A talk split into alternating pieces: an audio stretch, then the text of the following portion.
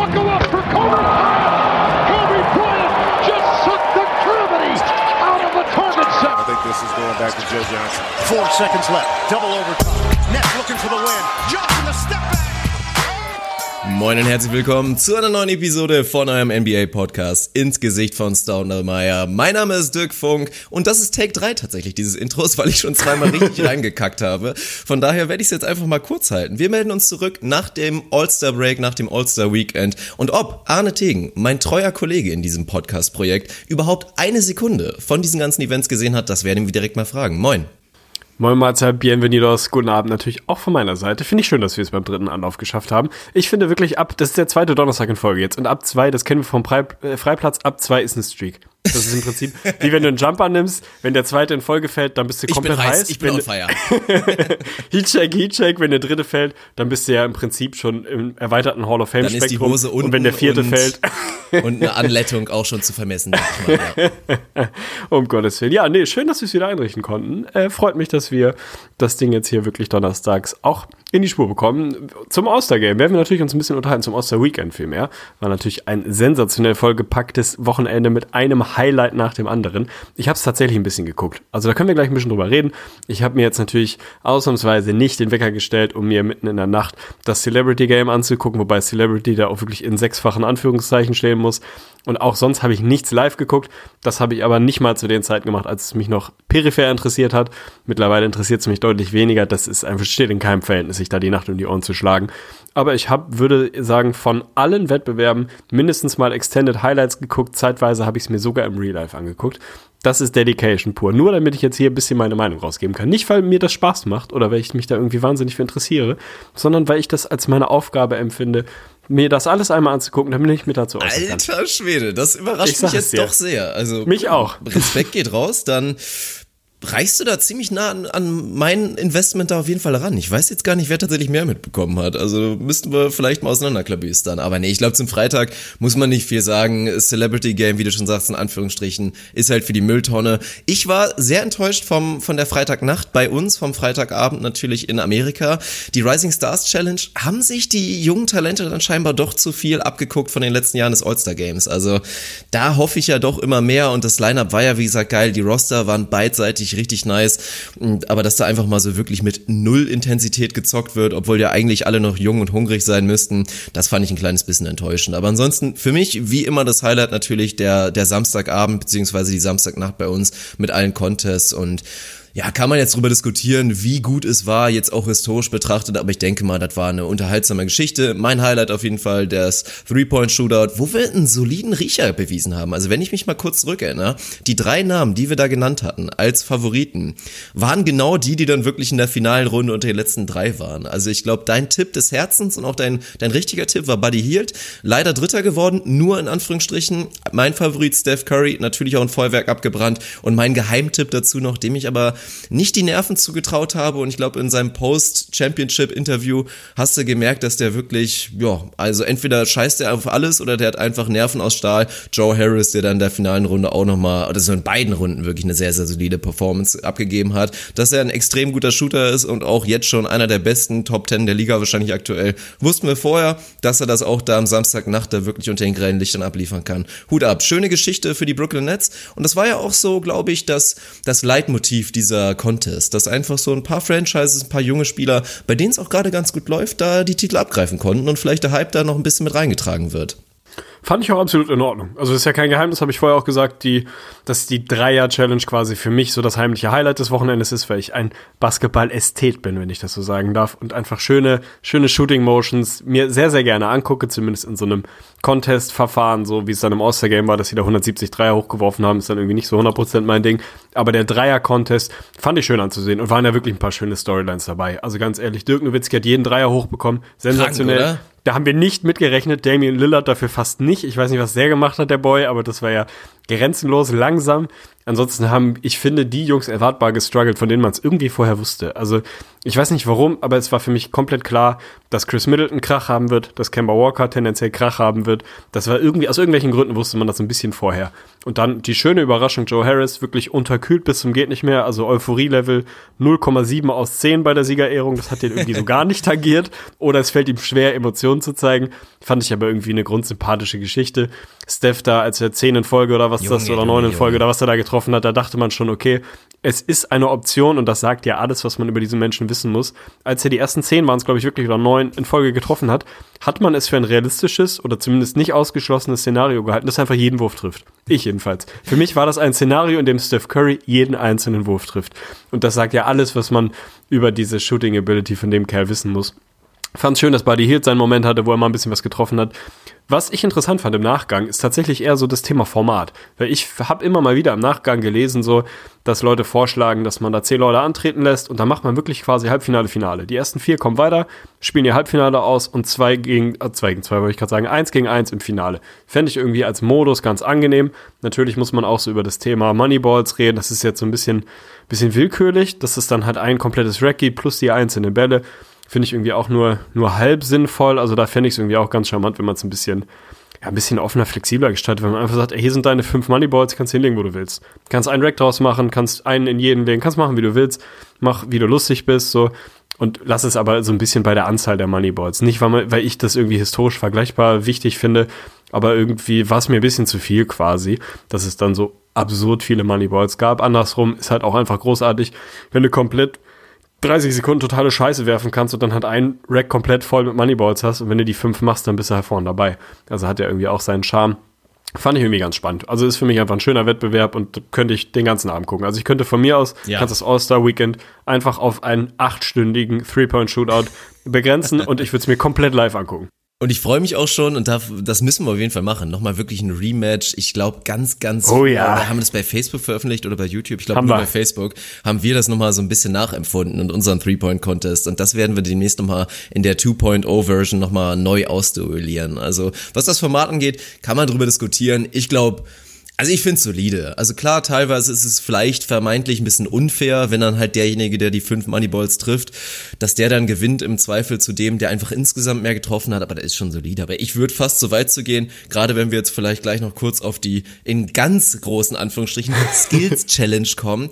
Ey, dann mach meinetwegen einen zweiten Three-Point-Contest. Und für mich, was ich, also da würde ich liebend gerne sehen, würde ich direkt Eintritt für zahlen, mach ein Duo-Tournament draus. Also wirklich, es gibt, oh ja. einen, es oh gibt ja. einen Namen, glaube ich, für dieses Spielchen, aber jeder Hobby-Basketballer kennt's. Du spielst es zu zweit in einem Team. Wirklich, erstmal fang, fang, fängt der jeweils Erste des Teams an in den verschiedenen Ecken, fangen sie an, dann musst du zwei treffen. Für Amateure bei der NBA kannst du meinetwegen sagen, die müssen drei treffen, vier treffen. Wenn du die drei von dem Spot getroffen hast, darfst du einen Spot weitergehen. Dann ist halt dieser schöne Moment, wo du dich kreuzt, wo du dem anderen vorbeiziehst und sobald du durch bist mit allen fünf Spots, gibst du das, den Ball weiter und dann reboundet der andere für den anderen und so halt dieses geile Rennen. So. Und da dann wirklich zu sehen, meinetwegen Clay Thompson und Damian Lillard gegen Stephen Curry und was weiß ich, Joe Harris. Also das wäre für mich nochmal eine richtig geile Geschichte. Und ja, wäre ein Instant-Upgrade für das All-Star Weekend, meiner Meinung nach. Komplett. Ebenso wie für, für mich sensationell. Was absolut fehlt, ist original ein minus Three-Point-Shootout. Quasi die fünf, fünf absurd oder zehn absurd beschissene Dreier-Shootout gegeneinander antreten lassen. Sag mir, dass du, sag mir bitte, dass du das nicht sehen willst. Ein Dreier-Shootout zwischen Dwight Howard, DeAndre Jordan, Andrew Bogut und schieß mich tot. Das will doch hier, ohne Scheiß, gucke ich mir doch sofort an. Lass die Jungs da ihre 25 Dreier hochwerfen und wer am Ende drei trifft, hat wahrscheinlich relativ gute Karten, das Ding zu gewinnen. Oder auf einmal fängt die Andre Jordan komplett Feuer und trifft vier in Folge aus der Ecke. Also jetzt mal ganz ehrlich, das gibt niemanden, der das nicht sehen will. Also frage ich mich komplett, warum es das nicht gibt. Im Finale Ben Simmons gegen DeAndre Jordan und dann wirklich ja, Wunderschön. Also, weiß ich nicht, auf wen ich wetten würde. Das ist traurig für Ben Simmons, aber es ist nah an der Realität. Nee, wäre ich auch dabei. Also für mich kannst du die Samstagnacht komplett mit Dreier schmeißen machen und meinetwegen wird hinten raus noch ein kleines bisschen gedankt, was ja auch in Teilen nicht schlecht war. Also ich glaube, ein paar waren zugehypt, was da passiert ist, unter anderem natürlich wegen Hamidou Diallo, der zu Recht ein bisschen Scheinwerfer säuferlich bekommen hat. Schöne Geschichte. Auch er ist zumindest ein kleiner Teil des Erfolgs der Thunder. Das meinte ich ja. Deswegen schön zu sehen, dass so ein Team, bei dem es eh gerade läuft, dass da ein junger Spieler, der vorher ja wirklich, also ich habe es in meinem YouTube-Video genannt, also locker 80 Prozent von so halbwegs NBA-Interessierten erkennen diesen Mann nicht auf der Straße. Und wahrscheinlich auch nach wie vor nicht, weil sie es schon wieder vergessen haben. Also schön zu sehen. Ist natürlich immer, mein Gott, erinnerst du dich wirklich noch daran, dass Glenn Robinson the, the, Third, ich glaube vor zwei Jahren Dunk-Champ geworden ist oder was von einem Jahr? Ich weiß es schon selber nicht mehr. Also ich denke mal, in diese Reihe wird sich eher Hamidou einreihen. Der Dank über Shaq war natürlich eine kranke Geschichte. Und für mich ist das auch wieder dieses übergeordnete Thema, hast du im letzten Podcast, glaube ich, auch schön, schön besagt, einfach, man muss halt dabei gewesen sein. Ich glaube, wenn du diesen Dank live erlebst und nicht zu weit oben da unter den Rafters sitzt in der Halle, dann denkst du dir, alter Schwede, wie krank ist das denn? Und dann wirst du da noch in zehn Jahren von erzählen. So, wenn du halt leider nur vom League Pass sitzt, war es für mich ja, vielleicht eine gute 3 plus, meinetwegen noch eine 2 minus draus, aber der Dunk-Contest für mich im Vergleich zum Three-Point-Shootout äh, leider unterlegen. Erwartbar unterlegen, würde ich auch sagen. Der hat halt einfach seine Problemchen. Ich fand, dass der äh, Diallo das Ding am Ende verdient gewonnen hat. War so overall der beste Dunker des Abends. Hatte auch von den Top-Dunks, hatte meiner Meinung nach den besten individuellen Dunk des Abends und hatte auch von den Top 7, 8 Dunks im Zweifel die meisten. Von daher hat er das Ding für mich verdient gewonnen. Ich hatte mir im Vorfeld ja so ein bisschen gewünscht, nicht gewünscht, aber ich hatte gesagt, was mich eventuell so ein bisschen aus meinem Ohrensessel hochholen würde, wäre, wenn jemand so ein bisschen Throwback, Vintage, eine Hommage an die besten Dunks aller Zeiten raushaut. Er hat es so minimal getan. Ich habe tatsächlich sogar im Vorfeld gesagt, wenn noch mal jemand den Superman-Dunk von Dwight raushaut, in einer ähnlichen abgewandelten Form, oder den Elbow-Dunk von Vince habe ich ihn genannt, wo er halt einfach das Ding da reinsteckt und ein bisschen rumbaumeln. Wenn jemand das noch mal rausholt, fände ich geil, dass er jetzt auf einmal original eine Kombination von beidem macht, zumindest was das Outfit angeht. Fand ich irgendwie ganz, ganz interessant. So, ich, es, es ist für mich das gleiche, das alte Problem, was wir damals, in großen Anführungsstrichen damals, aber im Dunk-Contest zwischen Zach Levine und Aaron Gordon schon hatten. Dieses Voting-System kannst du halt, da kannst du raufkoten. Das ist einfach komplett witzlos. Also wenn ich im 19. Versuch einen mittelmäßigen Dunk verkacke und krieg dafür irgendwie 35 Punkte und jeder halbwegs vernünftige Dank ist original sofort eine 50, dann ist das ganze Ding halt in der Tonne. Also das, das kannst du auch keinem normalen Menschen erklären, warum es ist, wie es ist. Es ist nun mal so, leider Gottes, das führt dazu, dass völlig inflationär mit 50s rumgeworfen wird, weil wenn komplette Scheiße nämlich irgendwie fünfmal nichts hingekriegt und dann irgendwie so ein off the backboard reingestopft, auch geil, dass man das so sagt, als wäre es gar nichts, aber im Prinzip so völlig unkreativer kreativer Dank dann halt irgendwie sofort eine 45 ist. Ja, natürlich ist dann irgendwie jeder gute Dank eine 50. Was willst du denn machen, wenn du dir die Skala so klein machst, wie sie gerade ist? Also für mich absolute Petition es muss auch eine Null geben. Es muss auch eine 5 ja, geben. Also, also ey, wenn jemand im achten Versuch einen nicht geilen Dank reinknallt, dann sind das halt zwei aus zehn. Da kriegt er halt zehn Punkte dafür. Ist doch völlig in Ordnung. Wo ist das Problem? Dafür haben wir die Zahlen von 0 bis 9 irgendwann mal erfunden oder 0 bis 10 in dem Fall, damit man sie auch benutzen kann. Und ganz ehrlich, also wenn ich mir das vorstelle, mir das live anzugucken, das ist wirklich, also ich liebe Dennis Schmitz Junior. Für mich ein großartiger Ingame-Danker. Auch jemand, der Kreativität reingebracht hat, der tendenziell einen guten Ansatz hat ich will dem aber nicht sechsmal dabei zugucken, wie der einen Dank verkackt, ganz ehrlich. Und wenn er ihn beim siebten Mal schafft, dann kann er noch so geil sein. Dann ist das vielleicht eine 40 von mir aus, auch wenn es ein unfassbar großartiger Dank ist. Das gehört halt mit dazu. Das muss halt relativ zeitnah klappen. Große Referenz zu einer der besten Sportarten überhaupt, Stabhochsprung. So.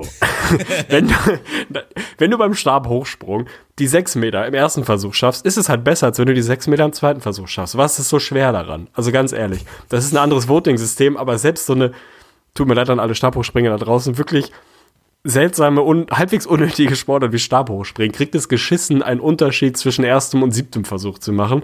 Warum kriegst du der NBA Dunk Contest nicht? Und das ist echt nicht so schwierig. Und das führt halt dazu, dass, weiß nicht, dass man sich dann fragt, so, das ist jetzt eine 50 und wenn ich jetzt den historisch geilsten Dank aller Zeiten rechne, ist es auch eine 50. Ja, das ja. ist halt irgendwie halbwegs Banane und ist ein Riesenproblem. Neben dem Problem, dass einfach nicht die richtigen Namen oder nicht die großen Namen daran teilnehmen und das alles so ein bisschen, ja, so ein bisschen eine absurde Veranstaltung ist, aber mein Gott. Also, ich fand es jetzt nicht schlimm. Wenn ich es mir live angeguckt hätte, dann wäre ich wie jedes Jahr wahrscheinlich eingepennt. So fand ich es okay. Es gab ein, zwei, drei ganz nette Danks, aber es war jetzt auch nicht wirklich so ein, so ein Highlight dabei wie bei Aaron Gordon und Zach Levine damals. Es waren ein paar schöne Sachen dabei. Bisschen unkreativ so, aber mein Gott, ist halt der Dank-Contest. Der ist halt heute, ist der Dank-Contest halt da, wo er ist irgendwie und mein Gott, gibt Schlimmeres. Ja, das ist ein Problem. Also Aaron Gordon und Zach Levine haben da einfach 2016 so eine Show da wirklich niedergebrannt. Das wird in die Annalen des, des Dunk Contests einfach in die Historie natürlich selbstverständlich eingehen. Und davon hat's ja gelebt. Also auf einem unfassbaren Niveau haben die einfach jeden einzelnen Dunk First Try reingedonnert. Und das zu replizieren ist natürlich auch unfassbar schwer. Aber du hast es schon richtig gesagt. Also diese Mist-Dunks, die nehmen halt wirklich da komplett das Feuer raus. Also es ist dann einfach dieser, ach Gott, ne? Und dann fängst du halt an zu meckern, obwohl du, wie du schon richtig sagst, eigentlich eigentlich komplett keine Berechtigung hast als jemand, der vielleicht ein Vertical von so 8,5 Inches hat. Also, aber das ist die Thematik dabei. Da gibt's verschiedene Vorschläge. Ich fände eigentlich so einen Mix ganz gut.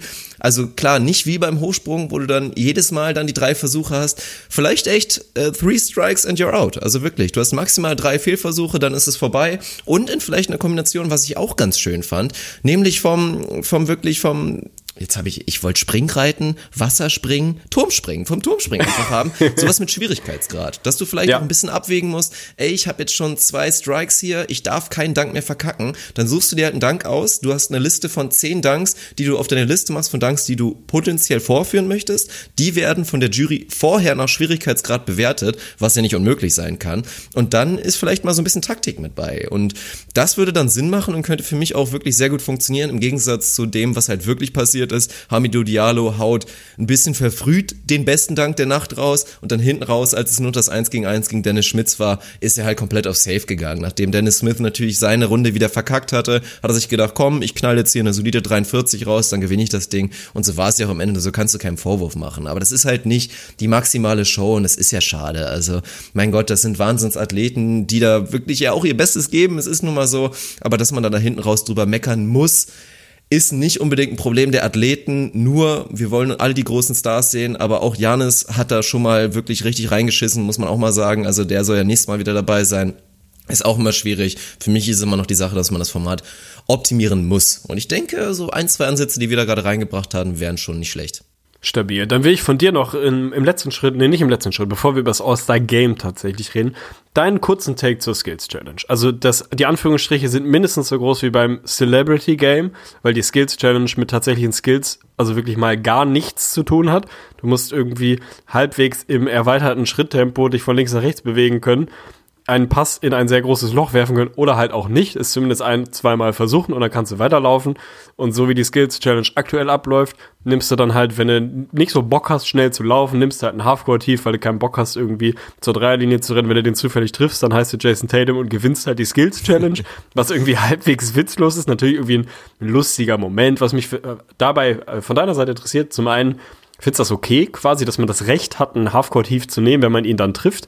Oder ist das eigentlich gegen den, in großen Anführungsstrichen, Sinn hinter der Idee, dass man sagt, okay, du musst halt einen Dreier nehmen? Ja, auch ein Halfcourt-Heave ist irgendwo ein Dreier, aber wir wissen alle, was gemeint ist. Also sollte man es vielleicht begrenzen, dass man eine bestimmte Area erreichen muss und von da werfen muss, damit nicht das passiert, dass Tatum halt original als jemand, der keine Chance gehabt hätte, wahrscheinlich das Ding dann irgendwie gewinnt, weil er halt irgendwie aus x Metern raufhält und das Ding zufällig reinfällt. Und zweite Anschlussfrage, wie kriegt man die Skills Challenge repariert? Was muss man machen, damit das ein sinnvoller Wettbewerb ist? Weil ganz ehrlich, die Lösung, fünf Hütchen auf die Mittellinie zu stellen und es als Skill zu verkaufen, dass austrainierte NBA-Basketballer es schaffen, da drum rumzulaufen, das kann nicht die Lösung sein. Das ist auf jeden Fall ein bisschen stumpf, dann so einen 3-Meter-Pass durch so eine Wand zu werfen.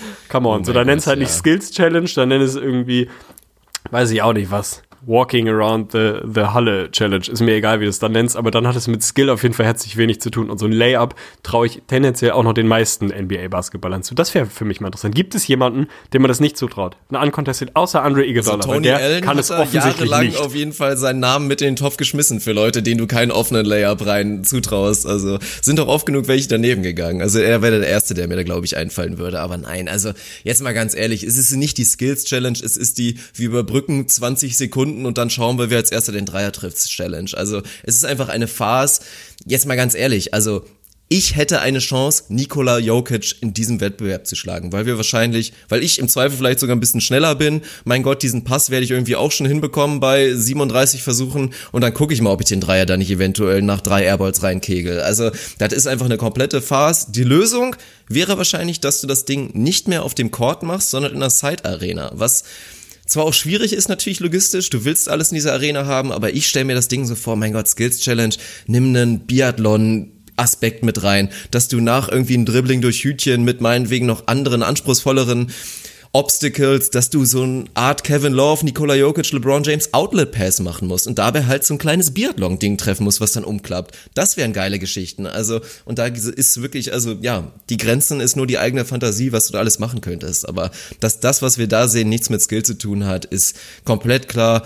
Aufregend finde ich es auch nicht. Du hast einen Doncic, der sich da einen Spaß draus macht, du hast einen Jokic, der sich einen Spaß draus macht, ist irgendwie schon charmant, aber mein Gott, also dieser Titel ist halt original nichts wert und das ist schade. Es ist, ist. Ich finde die Idee, dass quasi sich am Biathlon, also auch da quasi die großen fünf Sportarten, Stab, Hochsprung, Safe Top 5, Biathlon, Safe Top 3, sich da zu orientieren, ist doch großartig. Dann müsste es für mich. sagen die Top 3. eventuell. Dann, aber sagen wir mal Non-Ballsportarten. Da sind sie auf jeden Fall neben Curling, oh, Curling, überragend, sind sie auf jeden Fall mit dabei. Man muss sich, finde ich, überlegen, quasi, dieses, äh, dieses Biathlon-Modell, was ja beim Biathlon die Schwierigkeit ist, für alle, die es eventuell nicht wissen sollten, die wahnsinnig hohe Fre Herzfrequenz durch körperliche Belastung dann irgendwie runterzufahren und dann Präzision haben und leisten zu müssen. Das ist doch mal okay. Also wenn du durch diese Hütchen beim, bei der Skills Challenge durchgehst, im weitesten Sinne oder in leicht erhöhtem Schritt, Schritttempo durchwanderst, dann ist es wahrscheinlich nicht so wahnsinnig schwer, dich danach noch auf den Wurf zu konzentrieren. Wenn du aber nur ein sehr begrenztes Zeitfenster hast und zum Laufen, gegebenenfalls sogar Sprinten, zur schnellen Bewegung gezwungen bist, dann kriegt das ganze Ding ein bisschen Dynamik, dann kriegt es auch einen leicht erhöhten Schwierigkeitsgrad, dann hat es irgendwann vielleicht auch wieder den Namen Skills Challenge, Challenge verdient. Ansonsten bleibt es halt so ein bisschen, ja, besser, bessere Halftime-Show, so ein bisschen, keine Ahnung, also halt so ein bisschen Zeitvertreib es ist wie es ist. Der Disclaimer, den wir vorher nicht gesagt haben, der natürlich dazugehört. Wir sind nicht Zielgruppe vom All-Star Weekend, sondern es geht um eine, etwas völlig anderes. Es geht auch um den Sport, Basketball, die Liga, die NBA. Auch dem Casual-Fan und vielleicht sogar dem eine Stufe darunter, der von der NBA noch nicht so wahnsinnig viel mitbekommen hat, dem das nahezubringen, dem zu zeigen, was das für unfassbare Athleten sind, wie geil und spannend dieser Sport, diese Sportart sein kann, dass es vielleicht nicht nur die NFL oder die NHL oder sonst was gibt, sondern auch die NBA gibt und es sich lohnt, da mal reinzuschauen. Das ist die Aufgabe vom All-Star Weekend, das finde ich erfüllt das All-Star Weekend, das hat auch das abgelaufene All-Star Weekend erfüllt das muss mir nicht gefallen. Wahrscheinlich ist das All-Star Weekend, wenn ich als erweiterter, intensiver NBA-Fan das All-Star Weekend überragend finde, dann ist es wahrscheinlich für das, was es machen soll, gar nicht richtig, sondern es muss wahrscheinlich etwas sein, was ich, wir, die meisten unserer Hörer halbwegs langweilig und so ein bisschen überflüssig finden. So muss es wahrscheinlich sein, weil das im Umkehrschluss bedeutet, dass es die Aufgabe, die es an die breite Masse gerichtet hat, wahrscheinlich ganz gut gemacht hat. Von daher, das muss man so ein bisschen vorab schicken. Es geht nicht darum, irgendwie High-Level-Basketball zu zeigen, sondern ein bisschen spektakuläre Aktionen, ein, zwei YouTube-Schnipsel zu produzieren, die dann irgendwie auf den sozialen Netzwerken halbwegs viral gehen dann hast du die Aufgabe erfüllt. Von daher gehört auch die Skills Challenge irgendwie dazu. Da ist ein Halfcourt Heave von Jason Tatum halt irgendwie wahrscheinlich Clickbait-mäßig ganz, ganz vernünftig. Wer sich das in voller Länge anguckt, denkt halt, cool, hätte ich in der Zeit auch, weiß ich nicht, mir ein Loch ins Bein schneiden können, wäre wahrscheinlich ähnlich spannend gewesen. Aber man muss das ganze Ding halt unter dem sehen, was es ist. Und das ist halt nicht dem intensiven, detailgetreuen, kompetitiven Basketball-Fan irgendwie gutes Wochenende zu machen. Das ist halt nicht die Aufgabe. Ja, da hast du leider recht. Also ist wirklich ein extremer Downer dieser Take, aber ist halt zu 100% rational und zu 100% richtig. Aber dann haken wir es ab. Mein Gott, am Sonntag hat Kevin Durant einen weiteren MVP-Titel dazu bekommen. Auch ganz yes. nett, wirst du dich drüber freuen. Ich mich im Zweifel weniger, aber schauen wir mal. Nee, müssen wir mal gucken. Und das soll es dann auch gewesen sein. Ich bin eh schon schockiert, dass wir jetzt, glaube ich, gut 10 Minuten für das All-Star-Weekend, na, verschwendet, soweit will ich jetzt nicht gehen gemacht haben. Aber jetzt wollen wir übergehen. Und wir haben es noch gar nicht erzählt, was wir heute vorhaben. Ein paar haben es schon mitbekommen, weil wir natürlich in unserer Insgesicht von Staudemeyer Talk-Gruppe auf Facebook, wo wir bald die 3000 Mitglieder knacken. Also lange wird es auf jeden Fall nicht mehr dauern. Da kommen natürlich tagtäglich wieder neue Mitglieder rein. Und wir können es nur nochmal sagen, wir wissen natürlich, dass unsere Podcast-Hörer eine deutlich größere Anzahl bilden als eh die besagten knappen 3000 Leute in dieser Gruppe. Und wenn ihr Bock habt und vor allen Dingen nicht so viele Leute im Umfeld habt, mit denen ihr euch über Basketball unterhalten könnt, und ich denke, das ist ein Schicksal, was viele von uns teilen, dann kommt auf jeden jeden Fall in diese Gruppe. Da geht's immer gut ab und dank unserer neuen Mods jetzt auch mal wieder auch Shoutout an dieser Stelle an die Jungs yep. da, die das übernommen haben. Ich denke mal, alle von euch werden zuhören, machen da einen sehr guten Job und sorgen dafür, dass in so einer großen Gruppe da einigermaßen noch Anstand wirklich herrscht. Anstand und Respekt, weil jeder, der glaube ich Facebook-Gruppen kennt, auch in anderen, in anderen Segmenten weiß, das kann schon ziemlich toxisch sein, was da so los ist. Aber bei uns ist das geil, von daher kommt rein. Und da haben wir natürlich Werbung gemacht, dass wir heute, weil so ein bisschen die Themen fehlen, müssen wir ganz ehrlich sein. Also klar, könnten wir über andere Sachen reden, aber ich denke mal jetzt zu so dieser Playoff-Outlook, das Playoff-Race mal richtig durchanalysieren und da nochmal reinzuschauen, wie sieht es jetzt wirklich aus. Das ist was, das wollen wir uns noch ein bisschen aufsparen. Das werden wir vielleicht nächsten Donnerstag machen, vielleicht auch den Donnerstag drauf, werden wir mal intensiv reinschauen. Aber heute haben wir uns mal gedacht, ganz locker flockig, hatten wir eh vor, mal wieder zu machen. Unser altes Format, den Vögeli, unseren Fragen-Podcast. Und da haben wir zu Fragen aufgerufen, haben eine Menge bekommen. Wir haben uns fünf, sechs, sieben, ich weiß gar nicht mehr genau, rein rausgesucht und die werden wir jetzt beantworten sehr, sehr stabil. Also Shoutout geht natürlich raus, kann ich mich nur anschließen an unsere Mods, die das sehr, sehr gut machen, da so eine Gruppe von fast 3000 Leuten halbwegs im Zaum zu halten. Und wie gesagt, du hast es völlig richtig gesagt, Facebook heutzutage eine schwierige Veranstaltung, Facebook-Gruppen wahrscheinlich noch schwieriger, große Facebook-Gruppen wahrscheinlich so rein Kommunikationsmanagement-mäßig mit das Schwerste, was man heutzutage so machen kann, weil sich da einfach relativ viel abspielt. Von daher große Shoutout. Immer wenn ich in die Gruppe gucke, was ich nicht so wahnsinnig regelmäßig schaffe, habe ich das Gefühl, dass das wieder einen sehr, sehr guten Weg gefunden hat, dass das da gute Diskussionen und Austausch gibt unter NBA-Fans, die halt nicht jeden Montag im Büro jemanden haben, den sie fragen können, wie sie eigentlich das NBA-Wochenende erlebt haben, weil die meisten halt über Fußball und Schalke gegen Manchester City reden, was völlig in Ordnung ist. Aber den Zweck erfüllt diese Gruppe, von daher kann ich mich nur anschließen. Massives Shoutout, Shoutout auf jeden Fall auch an alle die, die uns Hörerfragen da geschickt bzw. reingehauen haben. Wir können natürlich nicht alle mit reinnehmen, sonst wäre dieser Podcast neun Stunden lang. Ich werde mir nachher nochmal Mühe geben und die meisten oder alle im besten Fall auch nochmal so schriftlich beantworten, zumindest die, die wir nicht hier mit reingenommen haben. Loslegen wollen wir trotzdem mit einer Frage, die der gute Ferdi uns in dieser Facebook-Gruppe geschrieben hat. Und die ist mehr oder weniger paraphrasiert, ist Kyle Kuzma der spannendste und vielversprechendste Spieler aus dem Trio. Kyle Kuzma logischerweise, Brandon Ingram und Jalen Brown. Und das finde ich tatsächlich eine sehr, sehr spannende Frage, weil ich auch noch keine abschließende Antwort gefunden habe. Also es gab, würde ich mal sagen, vor ungefähr sechs Monaten hätte ich darauf eine relativ klare Antwort gefunden. In sechs Monaten ist die Antwort vielleicht schon wieder völlig anders, als sie gerade heute ist weil sich da doch relativ viel bewegt hat, zumindest in meiner Welt. Deswegen will ich, bevor ich da rein für dir diesen Ball rüberwerfen und A, von dir die Frage beantwortet wissen und B, in dem Zuge auch tatsächlich ein Ranking von dir wissen. Kyle Kuzma, Brandon Ingram, Jalen Brown, Thema Prospect, Outlook, Fantasie, Upside, was kann da noch draus werden? Wie würdest du die drei Stand heute irgendwie einsortieren? Wer ist der spannendste, vielversprechendste? Das war die Frage. Also wenn wir uns daran halten, spannend und vielversprechend ist das Prädikat quasi das Thema Upside. Wer ist da derjenige, wo du sagst, ey, da kann ich mir am meisten vorstellen und wie siehst du die anderen beiden? Und C, mein lieber Ferdi, was hat Lonzo Ball dir getan, dass du den jetzt aus dem Lakers-Trio rausnehmen musst und da so einen Jalen Brown mit reinschmeißt? Also eine absolute Frechheit. Meine richtige Antwort wäre natürlich gewesen, Lonzo Ball, Lonzo Ball, Lonzo Ball auf eins und dann irgendwer anders auf zwei und drei. Nein, Quatsch. Also wirklich eine sehr, sehr spannende Frage. Eine richtig gute Frage, weil es für mich da auch keine Antwort gibt. Aber ich würde relativ schnell gegen die These von Ferdi gehen und sagen, dass Kyle Kuzma nicht der spannendste und vielversprechendste ist. Und gerade wenn wir bei diesem Wortlaut bleiben, reden wir eher eigentlich über die Jungs, die potenziell noch Upside mitbringen. Und Kuzma ist der älteste von den Jungs, ist 23 im Gegensatz zu Ingram 21 und Brown 22. Da naturgemäß vielleicht schon ein bisschen weniger Upside, aber Kusma ist halt auch einfach der mit dem reifesten Game. Also Kyle Kusma, weißt du, was du hast. Kyle Kusma ist ein geiler Scorer, der von der Bank funktionieren kann für ein gutes Team, für ein Playoff-Team, das wissen wir jetzt schon, und der potenziell meinetwegen auch als Starter für ein gutes Playoff-Team funktionieren kann. Das ist so, das wird in den nächsten Jahren auch so bleiben und Kyle Kusma ist definitiv ein guter Basketballspieler. Er ist mit Sicherheit aber auch der schlechteste Verteidiger von allen dreien und wahrscheinlich auch der mit am wenigsten Upside, weil sowohl Ingram als auch Jalen Brown schon nach wie vor viel Fantasie wecken. Also ich bin selber eigentlich von diesem Hype-Train Brandon Ingram eigentlich so ein bisschen runter subjektiv, aber ich muss mich da eigentlich auch mal wieder ein bisschen, bisschen kneifen und objektiv gibt es einfach noch viel zu viele Gründe, warum du weiter an Ingram glauben solltest. Und Jalen Brown, ähnliche Enttäuschung für die Celtics gerade, also ich habe da auch einen kleinen statistischen Deep Dive noch gemacht, das will ich jetzt alles noch nicht jetzt raushauen. Ja, sind beides Jungs, die enttäuschen, aber wo ich nach wie vor mir sehr, sehr gut vorstellen kann, dass das in drei, vier Jahren, dass wir da von Stars reden könnten. Also Jalen Brown habe ich irgendwann mal rausgehauen und werde ich auch weiter zu stehen da schäme ich mich auch nicht für, habe ich gesagt, ist, wenn es jemanden gibt, der für mich aus dem Nichts so eine Entwicklung macht, wie auf einmal Ka Kawhi Leonard, wäre das für mich vor einem Jahr Jalen Brown gewesen und ich bleibe da auch weiter bei. Wie gesagt, statistisch lege ich da gleich nochmal ein bisschen nach und auch Brandon Ingram mit 21 Jahren und auch die nackten Zahlen dieser Saison sind ja jetzt auch nicht so schlecht. Also Kusma ist definitiv der Stat-König von den dreien mit seinen fast 20 Punkten, 6 Rebounds, 2 Assists per Game, mit einem 56er True Shooting als einziger, zumindest im Durchschnitt und nicht drunter wie die anderen beiden.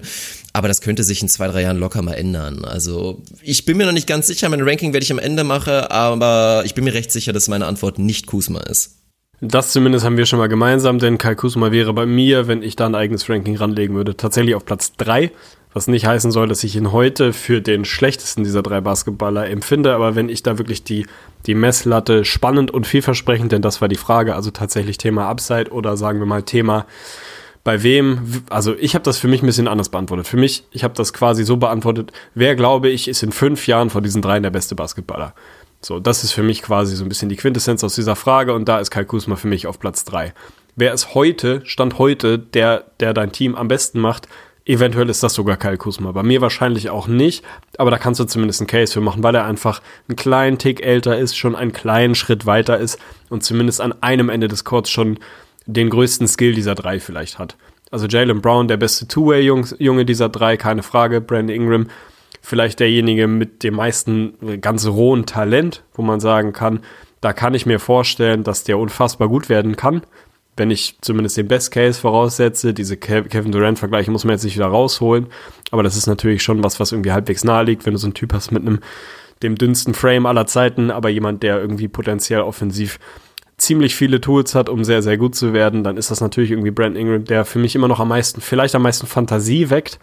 Ich bin so ein bisschen von dem, von dem Believer-Zug abgestiegen, was nicht heißen soll, dass ich nicht glaube, dass das mal ein sehr, sehr guter Basketballer wird. Aber so dieses Kevin Durant-Level Talent sehe ich bei ihm tatsächlich nicht mehr unbedingt kommen. Bei Jalen Brown ist es ein bisschen schwierig, weil der einfach sehr im Schatten von Jason Tatum und anderen bei den Celtics mittlerweile steht, da auch ein bisschen so eine minimal undankbare Rolle hat, dass er jetzt halt von der Bank kommt und da nicht mehr ganz das Spotlight hat, was er vor allem letztes Jahr sich erarbeitet und erzockt hat. Für mich ist das von den dreien derjenige, wenn ich heute wetten müsste, nicht, dass ich Geld hätte und Sportwetten cool finden würde, wenn ich heute wetten müsste, wäre es in fünf Jahren der in einem Vakuum beste, beste Junge dieser drei, würde ich wahrscheinlich auf Jalen Brown gehen, weil der auch für mich natürlich am meisten Two-Way-Potenzial mitbringt. Offensiv, glaube ich, immer noch unterschätzt ist, weil er da einfach nicht die, nicht die Möglichkeiten hat, die natürlich in Kuzma und auch in Ingram gerade bei den Lakers haben. Also über was für ein Roster reden wir bei den Lakers gerade so. Da hast du LeBron James, der alles dominierende Megastar, und dann wird es schnell schon relativ dünn. Also vielleicht ist Kai Kuzma gerade der zweitbeste Offensivspieler der Lakers. So, das sollte er im besten Fall eigentlich nicht sein, wenn du ein halbwegs gutes Team sein möchtest. Da ist aber natürlich wahnsinnig viel Möglichkeit, auch tatsächlich zu scheinen und sich zu zeigen. So, das ist für Jalen Brown eine völlig andere Situation. Also mein Case wäre, stell Jalen Brown an die Stelle und Position von Kai Kuzma heute, würde der offensiv vielleicht nicht den gleichen, aber auch einen sehr viel größeren Output haben, als er jetzt gerade hat. So, von daher finde ich das ein bisschen schwierig zu bewerten. Jalen Brown vielleicht einen kleinen Rückschritt gemacht, so rein auf den ersten Blick. Hat für mich trotzdem die meiste Fantasie. Bei Ingram, der hat für mich das meiste Talent. Ich sehe es irgendwie nicht kommen. Also ich weiß ich nicht. Ich kann, ich kann nicht mehr richtig den Finger drauf legen. Bei Kai Kusma habe ich immer noch so ein bisschen diese, ich habe das schon mal gesagt, ich weiß nicht, ob ich ihm da Unrecht tue, so ein bisschen immer diesen latenten Zach Levine-Faktor sehe ich da irgendwie immer mitschwingen. Also so ein bisschen dieses Empty Stats Guy, Good Stats on a Bad Team Guy ich habe nicht so ganz das Vertrauen, dass Kai Kusma jemals ein wirklicher, echter Plusspieler wird. Jemand, wo du sagst, mein Team ist klar besser, wenn er auf dem Court steht, als wenn er nicht auf dem Court steht. Das sehe ich bei Jalen Brown ganz klar. Das sehe ich auch bei Brandon Ingram eher als bei Kai Kusma. Bei Kai Kusma glaube ich, das wird immer ein sehr, sehr guter Scorer sein, wahrscheinlich ein, vielleicht ein elitärer Scorer werden dass der wirklich ein Unterschiedsbasketballer wird, sehe ich tatsächlich nicht kommen. Deswegen ist er bei mir in diesem sehr imaginären, fiktiven und sehr viel Glaskugel-Ranking auf Platz 3. Wenn ich entscheiden müsste, hätte ich Jalen Brown an 1 und Ingram an 2. Aber ganz ehrlich, in fünf Jahren können wir darüber reden, dass Brandon Ingram All-NBA Third Team auf der Kette hat und irgendwie echt ein guter Junge ist und die anderen nicht. Also das ist, ist ich finde es wahnsinnig schwierig. Stand heute bin ich bei Brown, Ingram und Kai Kuzma. Finde ich sehr, sehr spannend. Also auch gerade, dass du bei Two-Way-Player so klar bei, bei Brown bist, kann ich nachvollziehen, weil gerade wenn man auch mal so hört, Two-Way Guard, was er im Prinzip trotz seiner 6'7 oder was ist er, dass man ihn da eher schon irgendwie ansiedelt, denkt man immer so an 3D und das ist natürlich der Prototyp, den er da auch darstellen könnte, mit vielleicht so ein kleines bisschen Shot Creation. Aber für mich ist eigentlich auch Brandon Ingram nach wie vor dann ein extrem interessanter Mann. Also, wenn der wirklich nochmal ein bisschen raufpackt und physisch nochmal einen Schritt nach vorne macht, ist das jemand, der offensiv erstmal andere Dimensionen bietet, als es natürlich ein Jalen Brown kann, Thema Playmaking. Und auch Ingram ist ja in der Theorie zumindest ein Scorer, wenn du dir ein, zwei Skills nochmal ein bisschen bisschen raffiniert vorstellst, dann ist das ja auch mal nochmal eine andere Geschichte. Und als Verteidiger ist er für mich nach wie vor einfach unfassbar interessant. Hat er auch schon diverse Highlights geliefert, ist jemand, der legit Position zwei bis vier mit seiner ekelhaften Länge und trotzdem seiner Beweglichkeit sehr, sehr gut verteidigen kann. Und deswegen macht er da auch noch Mut. Aber es ist sehr, sehr schwer zu beantworten bei beiden und ich gehe bei keinem von beiden auf, weil es auch einfach diese Cases gibt. Also ich glaube, beide leiden aktuell sehr, sehr stark unter, unter der Saison und der Rolle. Also Brandon Ingram LeBron James ist Stand jetzt einfach ein schlechter Fit, vielleicht sogar ein desolater Fit. Dafür gibt's sehr, sehr interessante Zahlen, vor allen Dingen die Zahlen, wenn Brandon Ingram mal auf dem Platz steht und LeBron James tut das nicht. Dann liest sich das für einen Spieler, der wie gesagt gerade mal 21 Jahre alt ist, doch gar nicht so schlecht. Dann reden wir von Zahlen 21 Punkte per Game, 6 Rebounds, 4 Assists bei einem 56er True Shooting, also so ziemlich genau beim, beim Durchschnitt und das dann auch noch obendrauf mit sehr, sehr guter Defense. Und wie gesagt, ein 21-jähriger Spieler. Und bei Jalen Brown haben wir eben das große Problem, dass wir nach den ganzen Ver Verletzungssorgen der Celtics im letzten Jahr, die es überhaupt erst ermöglicht hatten, dass Jalen Brown so viel Zeit hatte, dass er so glänzen konnte, wir jetzt genau das andere sehen. Und ich glaube, dass diese Rolle als teilweise Bankspieler, der dann, glaube ich, zu viel will in kürzerer Zeit, absolut das Schlimmste ist, was Jalen Brown ja. passieren ja. konnte. Also da habe ich auch noch mal einen kleinen, also da hatte ich so eh diese Vermutung, diese These, hab's dann einfach auch mal nachgeschaut und fand sehr sehr interessant in Spielen, in denen Jalen Brown weniger als 25 Minuten pro Spiel auf dem Platz stand und das sind 24 an der Zahl. Also seine Efficiency geht wirklich absolut in den Keller, 38 Prozent Field Goal, fast 7 Prozent schlechter als es generell für die ganze Saison ist und nur noch 25 Prozent von draußen, auch fast 7 Prozent schlechter als sonst, ist für mich eigentlich genau genau dieser Beweis. Jalen Brown in dieser kleinen Rolle weiß noch nicht genau, was er machen kann. Und klar, ein junger Spieler will sich beweisen und für mich ist es eben genau das Ding, dass er dann, glaube ich, zu viel will, einfach das Maximum aus diesen limitierten Minuten rausholen will und das ist nicht Jalen Brown. Jalen Brown, gerade bei den Celtics, ist jemand, der in seiner Comfort Zone einfach aus dem Flow der Offense seine Möglichkeiten bekommen soll, der da auch wirklich super sein kann und dazu dann gute Defense spielt. Aber er ist nicht jemand, der irgendwie wie Lou Williams in 25 Minuten von der Bank da irgendwie die Instant Offense bringen soll. Das ist er einfach nicht und dazu dazu auch nochmal, fand ich extrem interessant. Gerade bei den relativ schwachen Zahlen, die Brown da für die Saison auflegt. Wir reden von 13 Punkten, 4 Rebounds, 3 Assists meinetwegen. Oder ich glaube noch nicht mal irgendwas. Nee, 4,3 Rebounds. Warum habe ich hier Komma aufgeschrieben? Was ist mit mir? Na, aber scheißegal. aber steht Jalen Brown in einer ähnlichen Rolle wie in der letzten Saison, nämlich mit Kyrie Irving und Al Horford auf dem Platz, reden wir auf einmal von Zahlen pro Spiel. Das ist eine komplett andere Welt. 20 Punkte pro Spiel, 7 Rebounds, 2 Assists mit 2 Stocks auch noch dazu, mit auf einmal 38% von draußen, dann reden wir nicht von dem alten Jalen Brown, sondern wirklich von einer Advanced Version. Also einfach ein komplett anderes Gesicht. Was eigentlich der statistische Beweis dafür ist, dass diese Rolle halt echt schwierig für ihn ist. Deswegen ist es vielleicht ein bisschen vermessen, mein Vergleich zu Kawhi Leonard, aber genau diese statistische Analyse gibt mir eigentlich weiter den Glauben, dass sowas in einem Jalen Brown stecken könnte. Also ich bin da weiter voll drauf und für mich ist er dann auch jetzt gerade, wo ich es nochmal durchgegangen bin, da doch irgendwie die Eins. Also Ingram, ich traue dem Braten einfach nicht so richtig. Also das ist, da ist viel mit bei. Und auch alle, alle Punkte, die ich jetzt genannt habe, machen alle Sinn. Aber gerade aus dem Punkt, den er im Gegensatz zu Kuzma und Brown halt nicht hat, nämlich dieses, du kannst einen Jalen Brown zu jedem guten Team stecken. Zu jedem. Scheißegal, wer neben ihm steht, wird funktionieren. Das gleiche gilt für Kai Kuzma und das gilt für Brandon Ingram eben nicht. Das wird immer ein Kompromiss sein, ähnlich wie es auf einem höheren Niveau aktuell bei Ben Simmons ist. Da wirst du auch immer den Kompromiss eingehen müssen, dass du halt in gewisser Weise um ihn bauen musst. Und gerade auch nochmal aus diesem Faktor downgrade ich Ingram nochmal ein kleines bisschen, weil ich auch einfach weniger dran glaube. Und dann wäre mein Ranking auch Jalen Brown 1, Ingram 2, Kyle Kuzma ganz, ganz knapp drei. Also weil ich ihn nicht so schlecht sehe. Also man darf ihn echt nicht so schlecht reden. Das ist einfach ein sehr, sehr realer Skill, den er da liefert. Und gerade auch als Verteidiger hat er mir viel gezeigt. Die Lakers haben da eh auch viel rum, rumprobiert. Das Experiment mit ihm auf der 5 war auch so eine fragwürdige Geschichte, gerade auch defensiv. Aber da hat er jetzt im Gegensatz zu so einem, ich weiß nicht, man könnte jetzt Vergleich ziehen, so ein Typ Mellow in halt nicht Prime Mellow, sondern schon so leicht fadender Mellow. Der hat dir 20 Punkte liefert, aber nicht viel mehr dazu. Und da zeigt mir ein Kyle Kuzma jetzt im jungen Alter schon wesentlich mehr Willen. Und auch wenn er als Verteidiger immer limitiert sein will, glaube ich nicht, dass er da so richtig krank Zach Levine Liability Level erreichen müsste längerfristig. Von daher auch da ist jemand, der vielen Teams in Zukunft weiterhin helfen kann. Finde ich absolut stabil, stimme ich dir komplett zu. Hab noch einen Gedanken dazu, den ich von dir gerne validieren möchte, lassen möchte. Also zum einen das Thema, ähm, Jalen Brown finde ich sehr interessant. Schön, dass du in die Stats geguckt hast und die meinen minimalen Eye-Test so halbwegs bestätigen, weil ich habe nicht reingeguckt. Für mich ist das tatsächlich auch für ihn gerade einfach nicht die optimale Rolle. Jalen Brown ist jemand, der für mich eine sehr gute vierte, elitäre fünfte, nicht überragende dritte Option in einem sehr guten Team sein kann. Und das ist er gerade zumindest, was die Rotation angeht, bei den Celtics nicht. Spielt halt irgendwie vier, fünf Minuten weniger als im letzten Jahr und ist so in diese Rolle gepresst, Energizer, Instant Offense, Instant Scorer von der Bank zu sein. Und da ist er, glaube ich, ein bisschen verschenkt. Das ist, der Vergleich hinkt so an ein, zwei, drei Stellen, aber es ist für mich so ein bisschen, als würdest du Trevor Ariza sagen, du kommst jetzt von der Bank und sollst dann irgendwie 15 per Game scoren. Das ist nicht sein Skillset. Trevor Ariza ist ultra geil, wenn du drei, vier, drei, dreieinhalb, keine Ahnung, bessere Basketballer mit ihm auf der Platte hast und er dann diese, diese ergänzende Option sein kann. So sehe ich Stand heute den Skill von Jalen Brown. Da kann ich mir am besten vorstellen. Ich glaube, andersrum nimm einen Jason Tatum und sag ihm, du bist jetzt der, der Leader, der Elite-Scorer von der Bank, kein Ding, dann scoret er dir 20 per Game und das so ein bisschen Lou Williams-like. Das ist nicht das Skillset von Jalen Brown. Ich glaube, der ist wertvoller in einer Rolle, die er letztes Jahr vermehrt ausführen konnte, weil halt halb Boston verletzt war, was dann irgendwie so ein bisschen Blessing in disguise war, aber halt so passiert ist. Was ich eben eigentlich noch sagen wollte, weil du das Thema Brandon Ingram und so ein bisschen Jalen Brown kannst überall reinwerfen, Kyle Kuzma wahrscheinlich auch funktioniert, überall reingeworfen hast, würde ich absolut unterschreiben.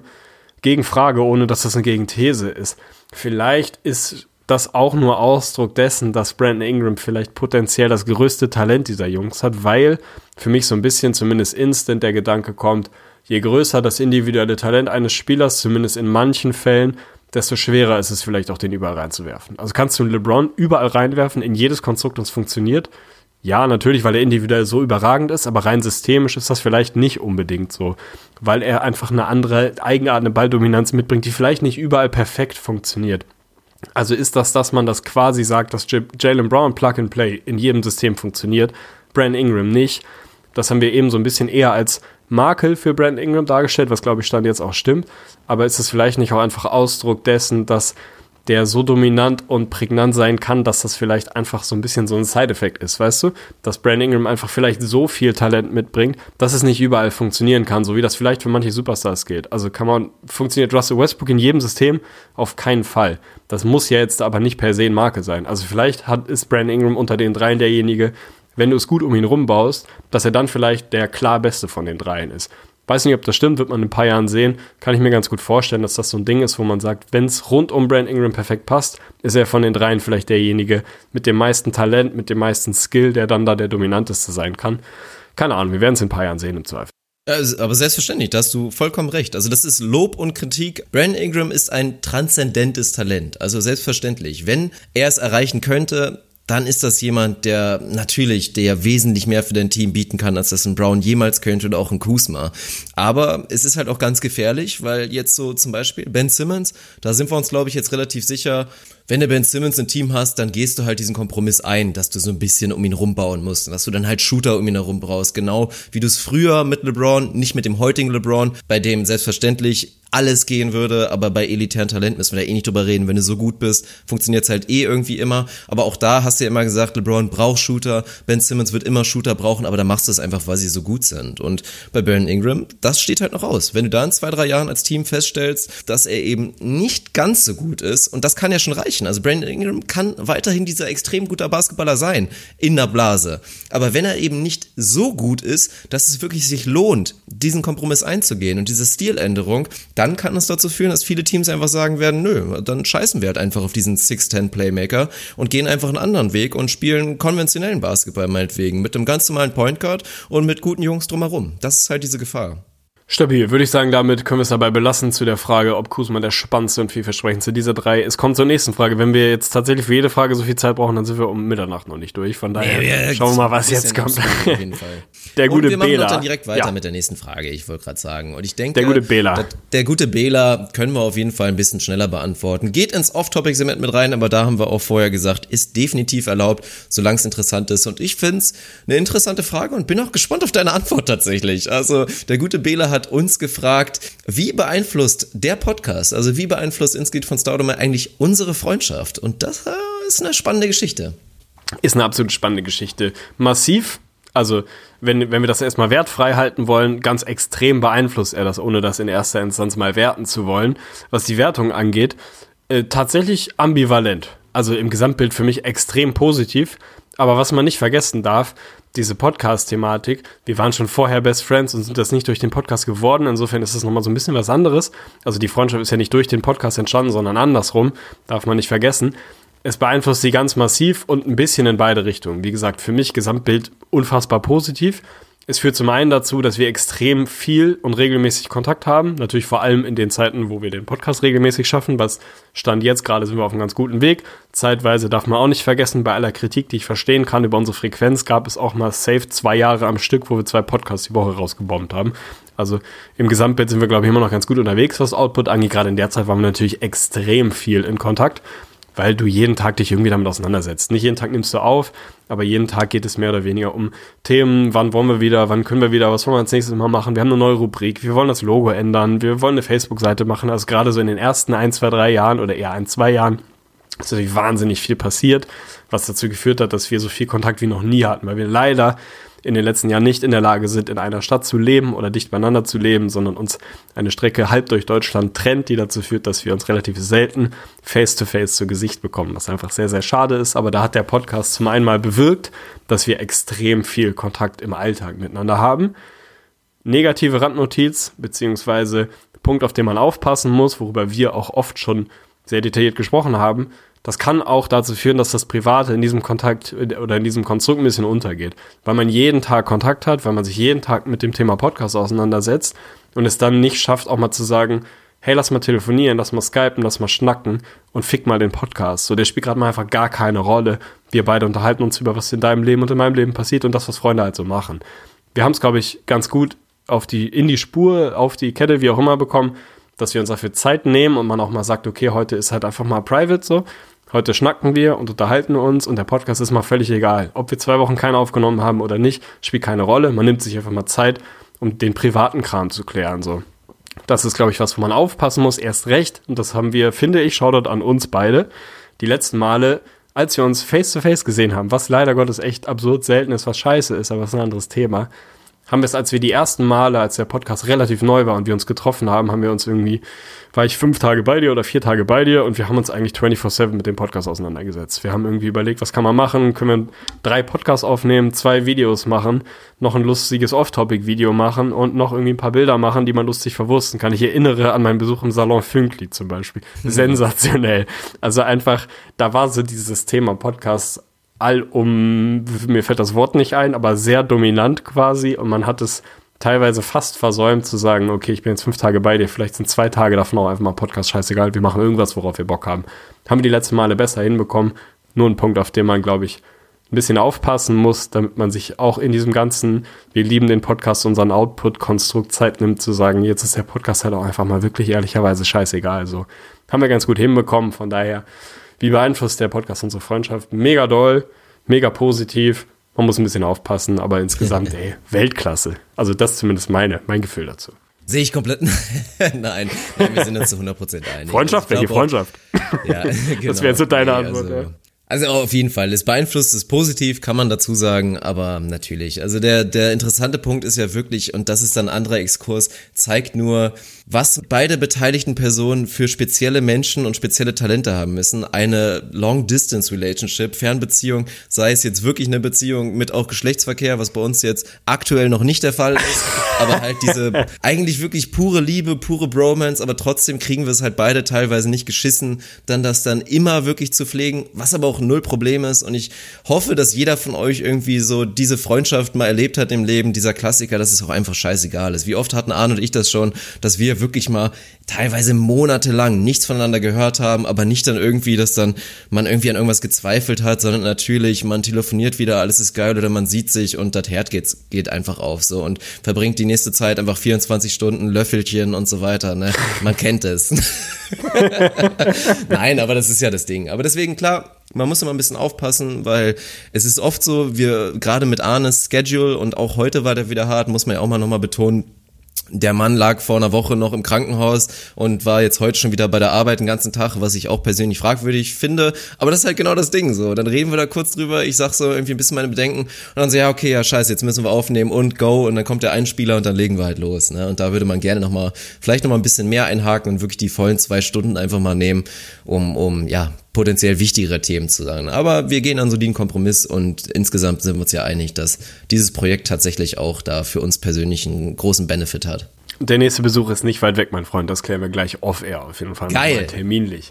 Wir kommen zur nächsten Frage, die der gute Max uns äh, auch ne, logischerweise in der Facebook-Gruppe rausgehauen hat. Finde ich auch tatsächlich sehr spannend. Geht um Markeith Morris. Die Frage, ich muss die ganze Zeit rülpsen, deswegen ist das jetzt hier sehr abgehakt. Bringt Markeith Morris den Thunder einen Mehrwert? Will ich dir natürlich gleich erstmal so weitergeben, will sie aber nicht ganz so einfach machen, wie die Frage gerade ist, weil da ist die Antwort aller Voraussicht nach zumindest mal ja. Das kannst du dann noch begründen, inwiefern und warum und wie groß der Mehrwert ist. Finde ich tatsächlich einen spannenden Gedanken, weil, man muss ja mal ganz ehrlich sagen, spul mal anderthalb Jahre zurück oder vielleicht zwei Jahre zurück. Frage ich dich, wer der Morris Twins ist der bessere? Meine These boah, weiß ich nicht, 96 von 100 gehen mit Markeith Morris. Fragt die Leute glaub, heute, wer der Morris Twins ist der bessere. Vielleicht muss man noch ein Jahr weiter zurückgehen. Sagen wir drei Jahre, ja sagen wir zweieinhalb bis drei Jahre zurück. Frag heute die Leute, wahrscheinlich 99 aus 100 gehen mit Marcus Morris und für beides gibt es einen Case. Deswegen will ich dir, beziehungsweise nicht einen Case, sondern für beides gibt es klare Gründe, warum das so ist. Warum vor drei Jahren Markeith Morris derjenige war, dem man mehr zugetraut hat, wo man mehr das Gefühl hatte, das könnte mal richtig was werden. Heute ganz klar Marcus Morris. Ich würde sagen, das Ding ist jetzt auch durch. Ich glaube, Marcus Morris ist der bessere, wird es die nächsten Jahre wahrscheinlich auch sein. Was ich von dir tatsächlich wissen will, was ist das, was man bei Markeith so gefeiert hat? Was ist da passiert? dass es die letzten Jahre ein bisschen umgeschiftet ist. Also liegt das eher an Marcus Morris, dass er einfach klar besser geworden ist? Liegt es an Markeith, dass da irgendwie nicht der nächste Schritt kam? Und welche seiner Skills kann Markeith in dem Fall den Thunder tatsächlich mitbringen und auf den Platz bringen? Also Mehrwert klar. Die Frage ist, wie groß? Ist es ein Unterschiedsspieler? Ist es jemand, der am Ende keine Ahnung, ein Spiel in der Playoff-Serie durch irgendwie Härte und Toughness entscheiden kann? Oder mhm. ist es für dich ein erweiterter, besserer Rollenspieler? Also was kann Markeith Morris 2019 tatsächlich noch auf die Platte bringen? Ja, ich finde allgemein die Thematik bei den beiden extrem spannend, weil wir uns alle, wie gesagt, vor drei, vier Jahren einig waren zu noch damals gemeinsam Phoenix Suns Zeiten, dass Markif der im Zweifel talentiertere ist, weil er eben gerade so als Scorer also beide sind bekannt dafür, dass sie tough sind, definitiv, und haben viele Qualitäten gebracht, die ähnlich sind, sind sich natürlich auch unglaublich ähnlich. Also war ja auch einfach eine Riesengeschichte für die beiden, dass sie überhaupt auseinandergerissen wurden. Also das ist mit Sicherheit auch ein Grund, warum Marquis Karriere eher nach unten gegangen ist, weil er vielleicht weniger gut damit umgehen konnte oder weniger in seinem Leben hatte, was diesen großen Verlust kompensieren konnte.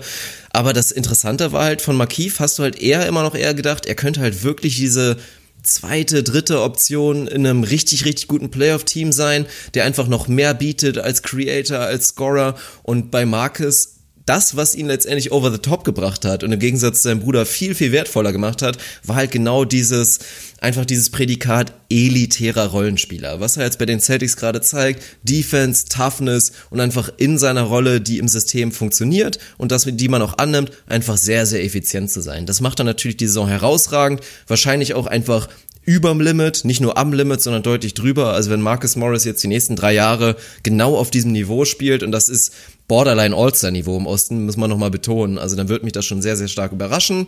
Was kann Markeith Morris jetzt noch den Thunder bringen?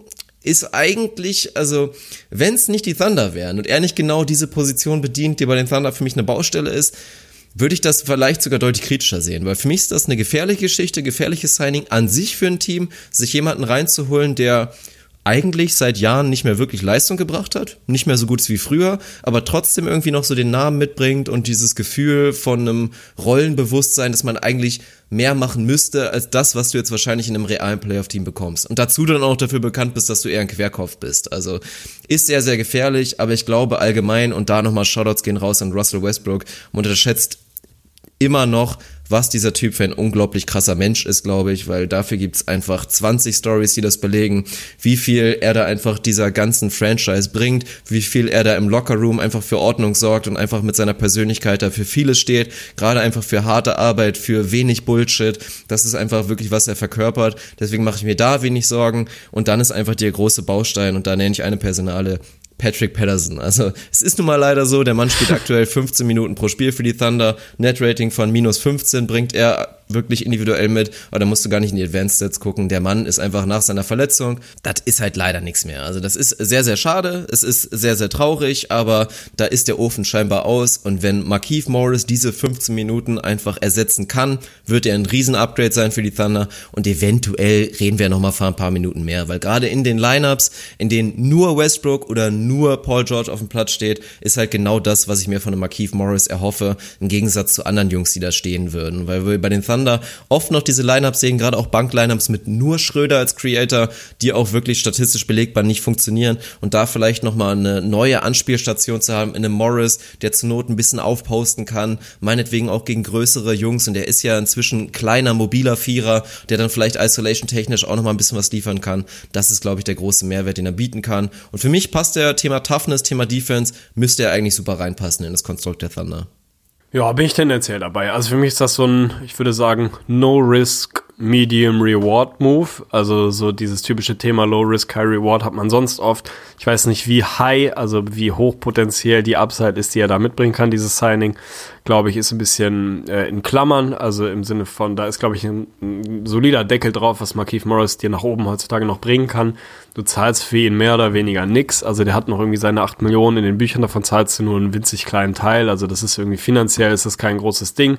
Er ist Stand heute, muss ich auch sagen, leider immer noch wahrscheinlich ein klares Upgrade über Patrick Patterson, wo ich ein, ein kleiner, minimaler Fan eigentlich war. Viele Jahre war jemand, den ich als Signing bei den Thunder groß, äh, bei den Thunder, unfassbar, bei den Thunder, Hilfe, als Signing bei den Thunder, wollte ich sagen, ziemlich charmant fand, weil ich dachte, das ist jemand, der dir da schon den halbwegs offenen Catch-and-Shoot-Dreier gerade aus der Ecke irgendwie schon treffen kann. Das hat jetzt die Jahre irgendwie nicht so richtig funktioniert.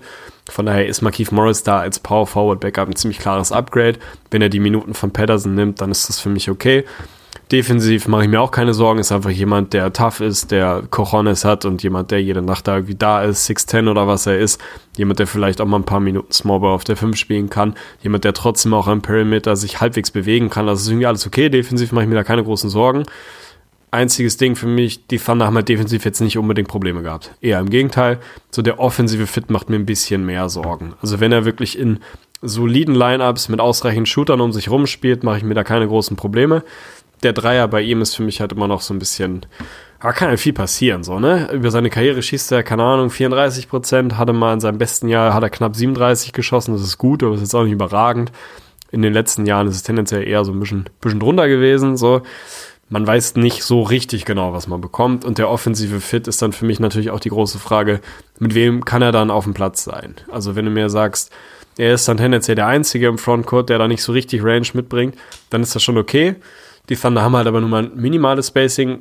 Problem will ich nicht sagen, aber hätten durchaus Bedarf an jemandem, der verlässlich seinen Dreier trifft. Markiv ist jemand, der dir auch mal vier Dreier in einem Spiel trifft, ist aber sicherlich niemand, wo man das Prädikat verlässlich ranlegen würde.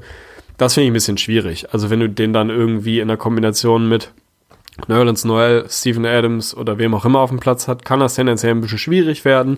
Wenn du es schaffst, entweder ihn dazu zu kriegen, dass er den Dreier ganz okay trifft oder die Lineups so zu bauen, dass er da halt auch nicht unbedingt der Spacer sein muss, dann wird das auch offensiv funktionieren. Allein mit Härte am Brett, mit Härte in der Defense ist schon okay so. Also ich glaube, ich bin ein bisschen pessimistisch, was die Upside angeht. Ich sehe jetzt nicht, dass das wirklich den, den großen Unterschied macht, so gerne ich ihn mag.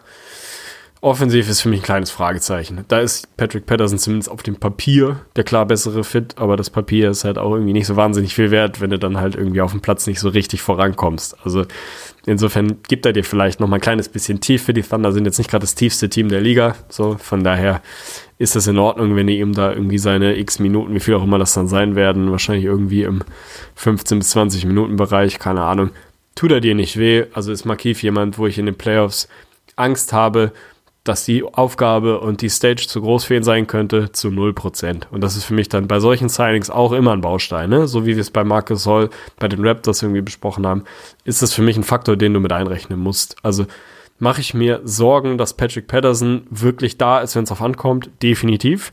Mache ich mir Sorgen, dass Markeith Morris das, was er kann, auf die Platte bringt, voll da ist und irgendwie seine Toughness auf den Platz bringt, mache ich mir null Sorgen. Von daher wird er da seine Momente haben. Für mich die Upside schon, schon ziemlicher Deckel drauf. Aber schauen wir mal, was kommt.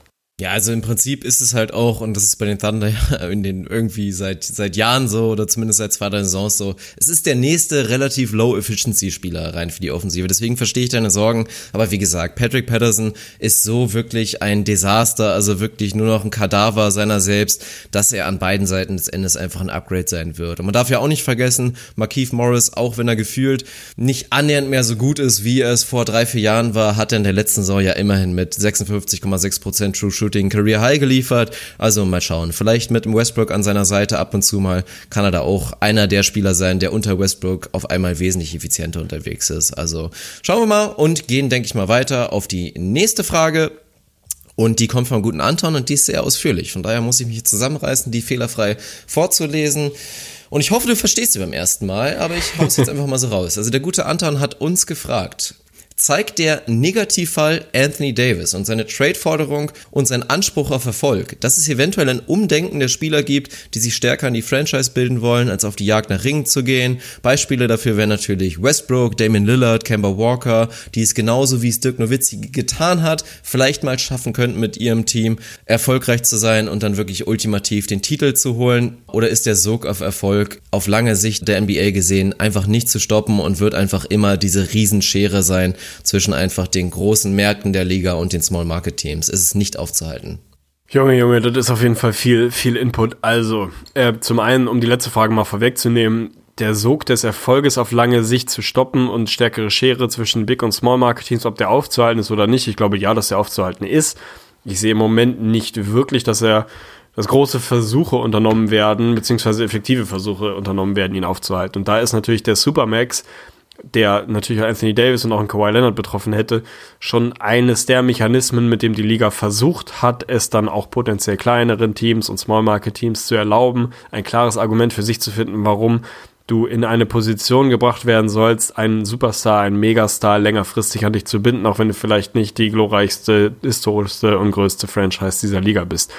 Für mich zeigt das zum einen, dass das Supermax-System oder der Gedanke hinter dem Supermax offensichtlich nicht funktioniert oder zumindest nicht reicht, weil es nicht dazu führt, dass ein Anthony Davis sagt, okay, ich kann hier signifikant mehr Geld verdienen als woanders. Deswegen ist mir in großen Anführungsstrichen sportlicher Erfolg vielleicht halbwegs egal und ich blende das ein bisschen aus. Ich kann halt bei den Pelicans am meisten verdienen, also bleibe ich hier. Oder ein Kawhi sagt, ich kann bei den Spurs am meisten verdienen, also bleibe ich hier. Ich glaube, dass dafür zum einen die absoluten Zahlen so groß geworden sind, also die Cap-Spikes vor, was war es, vor 15, 16 der krasse Spike und auch insgesamt einfach die Zahlen so absurd groß geworden sind, dass es kein nennenswertes Argument mehr ist. Es ist ein Argument, aber es ist nicht mehr so, dass es Ausschlag gibt. Also wenn du mir sagst, okay, hier Anthony Davis, du kannst bei den Pelicans die Zahlen, ich habe sie nicht nachgeguckt, aber einfach mal nur beispielhaft, du kannst bei den Pelicans in fünf Jahren 250 Millionen verdienen oder 200 Millionen von mir aus verdienen und du kannst bei einem anderen Team in fünf Jahren oder in vier Jahren 170 Millionen verdienen. So, natürlich gibt es einen Unterschied zwischen diesen beiden Verträgen. Ich glaube, dass er nicht so groß ist, dass du sagst, okay, bei den Pelicans gehe ich vielleicht das Risiko ein, dass ich da nie groß was gewinne, dass ich immer in einem kleinen Markt sein werde. Also sign ich trotzdem hier, weil das, das finanzielle Argument der Supermax so riesig ist, dass mich das dazu bringt, das höher zu bewerten. So. Thema Player Mobility, ich finde es grundlegend positiv, die Spieler in Situationen zu versetzen, dass sie halbwegs frei entscheiden können, wo und wie und mit wem sie zocken wollen. So. Da kann man jetzt natürlich so ein bisschen historisch reingucken. War das immer so? Es war nun mal eher so, dass es eine Liga war, wo du als Spieler nicht so wahnsinnig viel zu melden hattest. Mittlerweile entwickelt das sich halt in eine Richtung, dass Spieler relativ autark ihre Entscheidungen treffen können. Zumindest in manchen Momenten. Und ich finde das erstmal grundlegend positiv.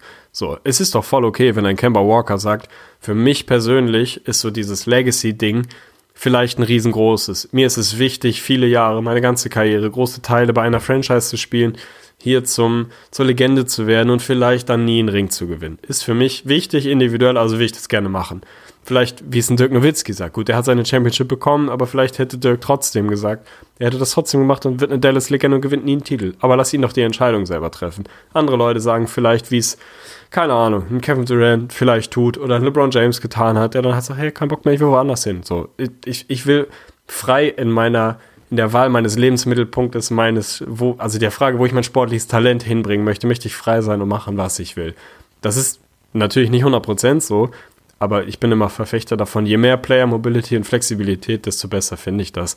Also Negativfall AD ist für mich auch schon so. Ist es denn überhaupt ein Negativfall? Also ja, im Ablauf, so im in großen Anführungsstrichen zwischenmenschlichen, in der Art und Weise, wie es zustande gekommen ist, ist es vielleicht ein Negativfall.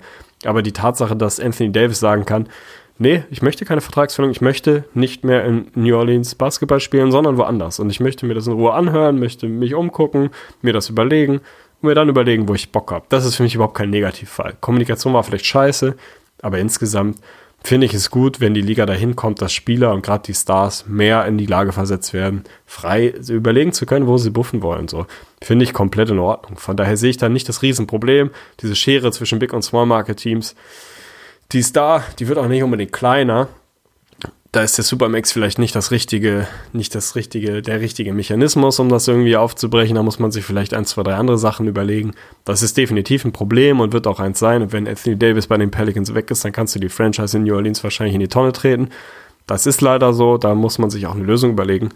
Aber ansonsten, ey, ich finde es gut, wenn Spieler irgendwie halbwegs frei in ihrer Entscheidung sind. Also wir haben ja immer schon zur Trade Deadline drüber geredet, ey, das ist doch auch irgendwie eine, eine echt weirde Veranstaltung, dass jemand externes hier sagen kann, morgen lebst du übrigens am anderen Ende des Landes. Und ob du das willst oder nicht, ist mir halbwegs egal. So, also Prototyp Danny Ainge, so ich mache halt das, was für die Franchise am besten ist. Come on, völlig legitim. Ich finde nicht, dass es ein Negativfall ist, dass Spieler da in der Lage sind zu sagen, ich habe Bock auf was anderes, ich will Legacy oder ich will sie nicht, ich will möglichst viele Ringe. Ist doch völlig in Ordnung.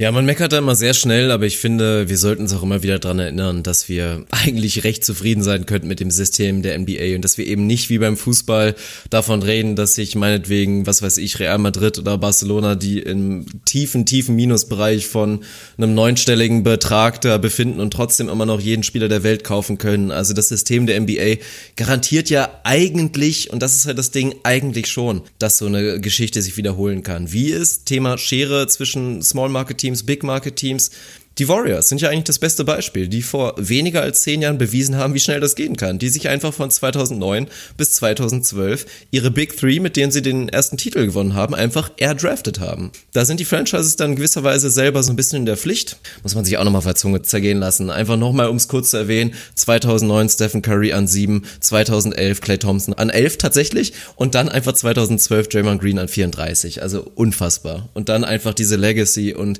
genau das Team, weswegen weswegen wir eigentlich gerade davon reden, dass es unfair ist, dass ein Kevin Durant auf das Supermax verzichten kann und auf Geld verzichtet und wieder unterschreibt. Also, ja, ist verrückt, wie sich sowas entwickeln kann. Aber dass die Franchises in der Pflicht sind, ist auch eigentlich der nächste Punkt, auch wieder Negativfall AD oder dann Leute zu loben wie Damon Lillard oder Kemba Walker.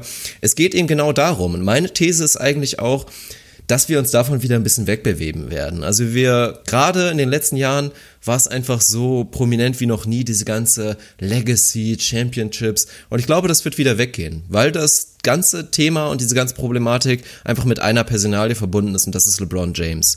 Wir leben in der LeBron James-Ära und wir können alle dankbar dafür sein. Es ist großartig, genießt jede einzelne weitere Saison von diesem unfassbar genialen Basketballer und auch Menschen meiner Meinung nach. Das wird irgendwann auch vorbei sein. Aber der hat diese Thematik eben mitgebracht, weil es diesen GOAT-Vergleich gibt, weil es den Vergleich zu Michael Jordan gibt. Und genau deswegen und nur deswegen musste sich meiner Meinung nach ein Kevin Durant überhaupt so sehr damit auseinandersetzen mit dieser ganzen Thematik. Ja, du bist ja gut und ja, du bist theoretisch meinetwegen ein Top 10 Talent All-Time und wirst vielleicht irgendwann mal Top 10 All-Time sein, aber nur, wenn du diese Titel erreichst. Und vielleicht waren das auch die Hauptgründe, warum Kevin Durant weggegangen ist. Und ich glaube, das Ganze wird sich wieder ein bisschen relativieren und genauso wunderschöne Stories, und haben wir auch schon oft drüber, drüber diskutiert, gerade Namen wie Kemba Walker oder Damian Lillard, habe ich für mich selber ja schon die Antwort gefunden. Würde ich es besser finden, wenn Kemba Walker zu einem Team geht, wo er dann als dritte Option Titel gewinnt oder meinetwegen Damon Hillard eine zweite Option dann irgendwo ist ein Titel gewinnt?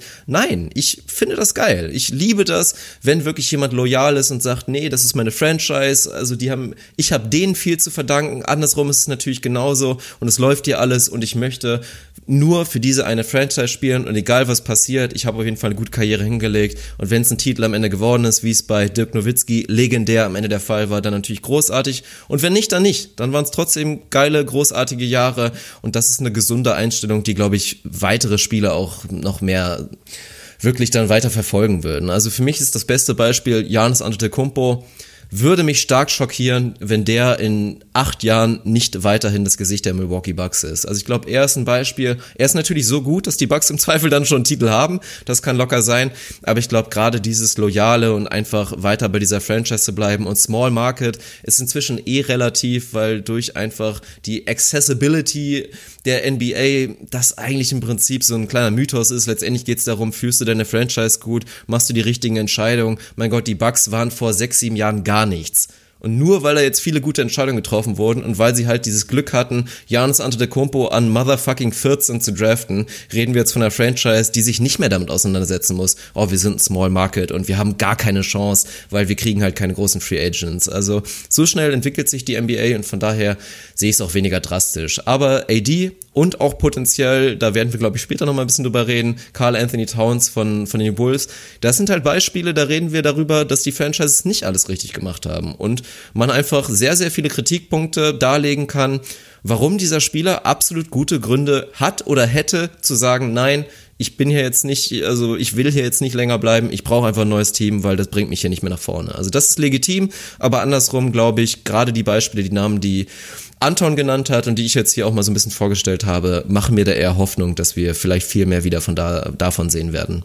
Unterschreibe ich komplett. Zum einen, glaube ich, wird das Thema auch nochmal anders bewertet werden, wenn Kevin Durant im Sommer das Team der Golden State Warriors verlassen wird. Und da bin ich mir zu 100% sicher, nein, nicht zu 100, aber zu 96% sicher, dass das passieren wird. Also auch dann ist LeBron vielleicht auch nicht mehr der einzige potenzielle Alltimer, der dann auch das zweite Mal sagt, ey, ich will jetzt woanders hin. So. Und ich habe dafür meine Gründe und die gehen euch was an oder die gehen euch auch nichts an. So wie man Kevin Durant kennt, gehen sie niemandem irgendwas an. Ist dann halt auch okay. Ich glaube, dass das passieren wird und auch da nochmal in diese Thema, in dieses Thema Legacy neuen Blick reinbringen wird, weil der, ich bin mir sehr sicher, dass er gehen wird. Das ist ein anderes Thema, aber ich glaube auch das wird nochmal ein bisschen Dynamik in diese Debatte Legacy, in diese Debatte Loyalität etc. bringen, weil das auch einfach tendenziell ein Stück weit überbewertet ist, wo ich dir absolut zustimmen muss und das auch nur, um das nochmal abzuschließen und einzufangen. Dieses Thema, natürlich ist die NBA und das, ich sag mal, Gerechtigkeitssystem nicht flawless. So, welches System ist das schon?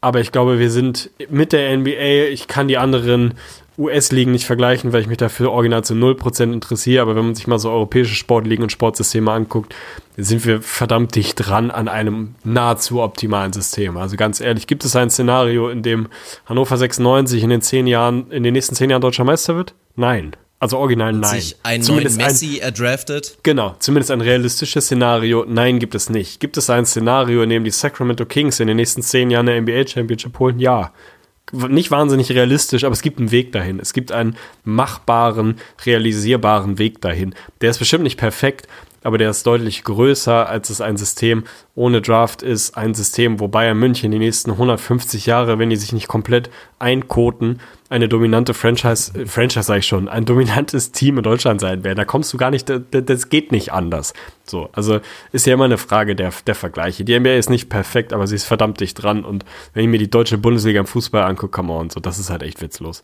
Ich will dir die nächste Frage rüberwerfen, weil du sie eben, glaube ich, aus Versehen übergangen hast. Die hat der gute Florian uns reinge... Florian, Florian sag ich schon. Sorry, falls du nicht so genannt wirst. Flo, Florian, Florian, wie auch immer. Die Frage war relativ banal. Welche Aufeinandertreffen wollt ihr in den Playoffs unbedingt sehen? Ich habe da so ungefähr drei. Weiß nicht, äh, inwieweit wir uns da überschneiden oder auch nicht. Gibt es irgendwas aktuell, wo du sagst, ey, diese, diese Playoff-Serie brauchen wir, dann sind die Playoffs gerettet. Ist da irgendwas dabei, wo du sagst, das muss Basketball Deutschland, Basketball Welt irgendwie zu sehen bekommen? also ich glaube, die kommenden Playoffs müssen nicht gerettet werden. Also da gibt es sehr, sehr viele Matchups und da auch nochmal Shoutouts gehen raus an Florian, Florian oder einfach nur Flo, dass er da mal ganz deutsch bleibt und aufeinandertreffen sagt. Fand ich sehr, sehr spannend, weil in meinem Stabil. englischen Brain geht da nichts mehr über Matchups. Also da fällt mir gar nichts mehr anderes rein. Tut mir leid, das wird viele jetzt wieder aufregen, aber das ist leider so. Aber ich habe ein paar Favoriten. Also, wie gesagt, die Playoffs werden, glaube ich, krank. Ich freue mich auf fast jedes Matchup. Aber meine Favoriten im Westen würde ich auch tatsächlich gerne schon in Runde eins ein Jazz Rockets Rematch sehen. Oh, also ich auch im letzten Jahr, die Jazz waren näher dran, als man fast denken könnte. Also die Rubio-Verletzung war auch, gut, dann geht's wieder los mit Rubio. Rubio, ich will jetzt nicht wieder zu sehr Homer sein, was das angeht, aber das war definitiv was, was die Jazz geschadet hat und ich glaube, sie sind reifer und ich glaube, dass sie in der Lage sein könnten, die Rockets zu knacken, tatsächlich in diesem Jahr. Von daher würde ich mich da extrem drauf freuen. Mega spannend, auch im Westen, gerade Matchup Runde 1, fände ich einfach die Denver Nuggets gegen entweder LeBron James und die Los Angeles Lakers oder gegen Greg Popovich und die San Antonio Spurs. Weil dann wird's für mich wirklich Eier auf den Tisch, einfach extrem spannend. Ein Team wie die Denver Nuggets, sportlich und auf dem Papier, wird alles für sie sprechen. Also nicht nur der Rekord, eigentlich alles weitere. Dass es das komplettere, im Zweifel das tiefere, bessere Team ist. Aber wie ist es, wenn wir wirklich in der Playoff Series reden und auf einmal steht halt entweder LeBron James oder Greg Popovich da gegenüber? Und das würde ich einfach gerne sehen. Schafft es Nikola Jokic mit seinem ganzen Team drumherum, einen LeBron James zu schlagen? Schafft es Greg Popovich da mal wieder einen rauszuzaubern und ein auf dem Papier einfach deutlich besseres Team dann wieder rauszuhauen? Das wäre eine Sache, wo ich mich riesig darauf freuen würde. Ansonsten Ansonsten, wenn ich in den Osten gehe, würde ich gerne Nets gegen Pacers in Runde 1 sehen, weil das wäre ein Szenario für mich, wie die Nets eine Runde weiterkommen würden und das würde mich sehr, sehr freuen. Und ansonsten wünsche ich mir einfach, dass wir folgende Semifinals sehen. Und dann reden wir von den Celtics gegen die Raptors. Die beiden möchte ich sehen und die Bucks gegen die 76ers. Und dann wirklich aus diesen Matchups ein würdiges Eastern Conference Final, was auf jeden Fall auch geil sein sollte. Finde ich sehr stabil, habe ich natürlich nicht so wahnsinnig viel hinzuzufügen. Was im Osten, im Westen, sorry, mich tatsächlich sehr interessiert. Zum einen, ja, bin ich ähnlich wie du gepolt. Die Nuggets entweder gegen die Spurs oder gegen die Lakers. Für mich ist es das Matchup gegen die Spurs, was ich wahnsinnig interessant fände. So die junge Bande der Nuggets, die sich auch um einen Monty Morris, um einen Malik Beasley, da jetzt wirklich wahnsinnig viele junge, interessante Jungs zusammengebastelt haben gegen halt die ja, gegen die fucking Spurs, Alter, gegen die Veterans, gegen Pop, gegen LaMarcus Aldridge, die da eine andere Härte auf den Platz bringen würden als die Nuggets vermutlich. Wüsste ich in einem Stand heute Szenario nicht mal, wen ich da gerade wirklich vorne hätte. Fände ich extrem interessant zu sehen. Natürlich für mich als irgendwie Antagonist-Fan immer auch das Matchup Houston gegen Utah, ähnlich wie du es gesagt hast, fände ich wahnsinnig interessant. Die Rockets ein bisschen antastbarer als im letzten Jahr. Utah ja, vielleicht so ein bisschen ähnlich wie im letzten Jahr. Schwer reingekommen, jetzt einen guten Run gehabt. Mal gucken, wie sie die Saison zu Ende bringen. Knüppelharte Defense gegen Lass 703er fliegen guck, was passiert. Offense, jetzt werden mich alle Houston-Fans wieder, wieder bepöbeln und das auch völlig zu Recht.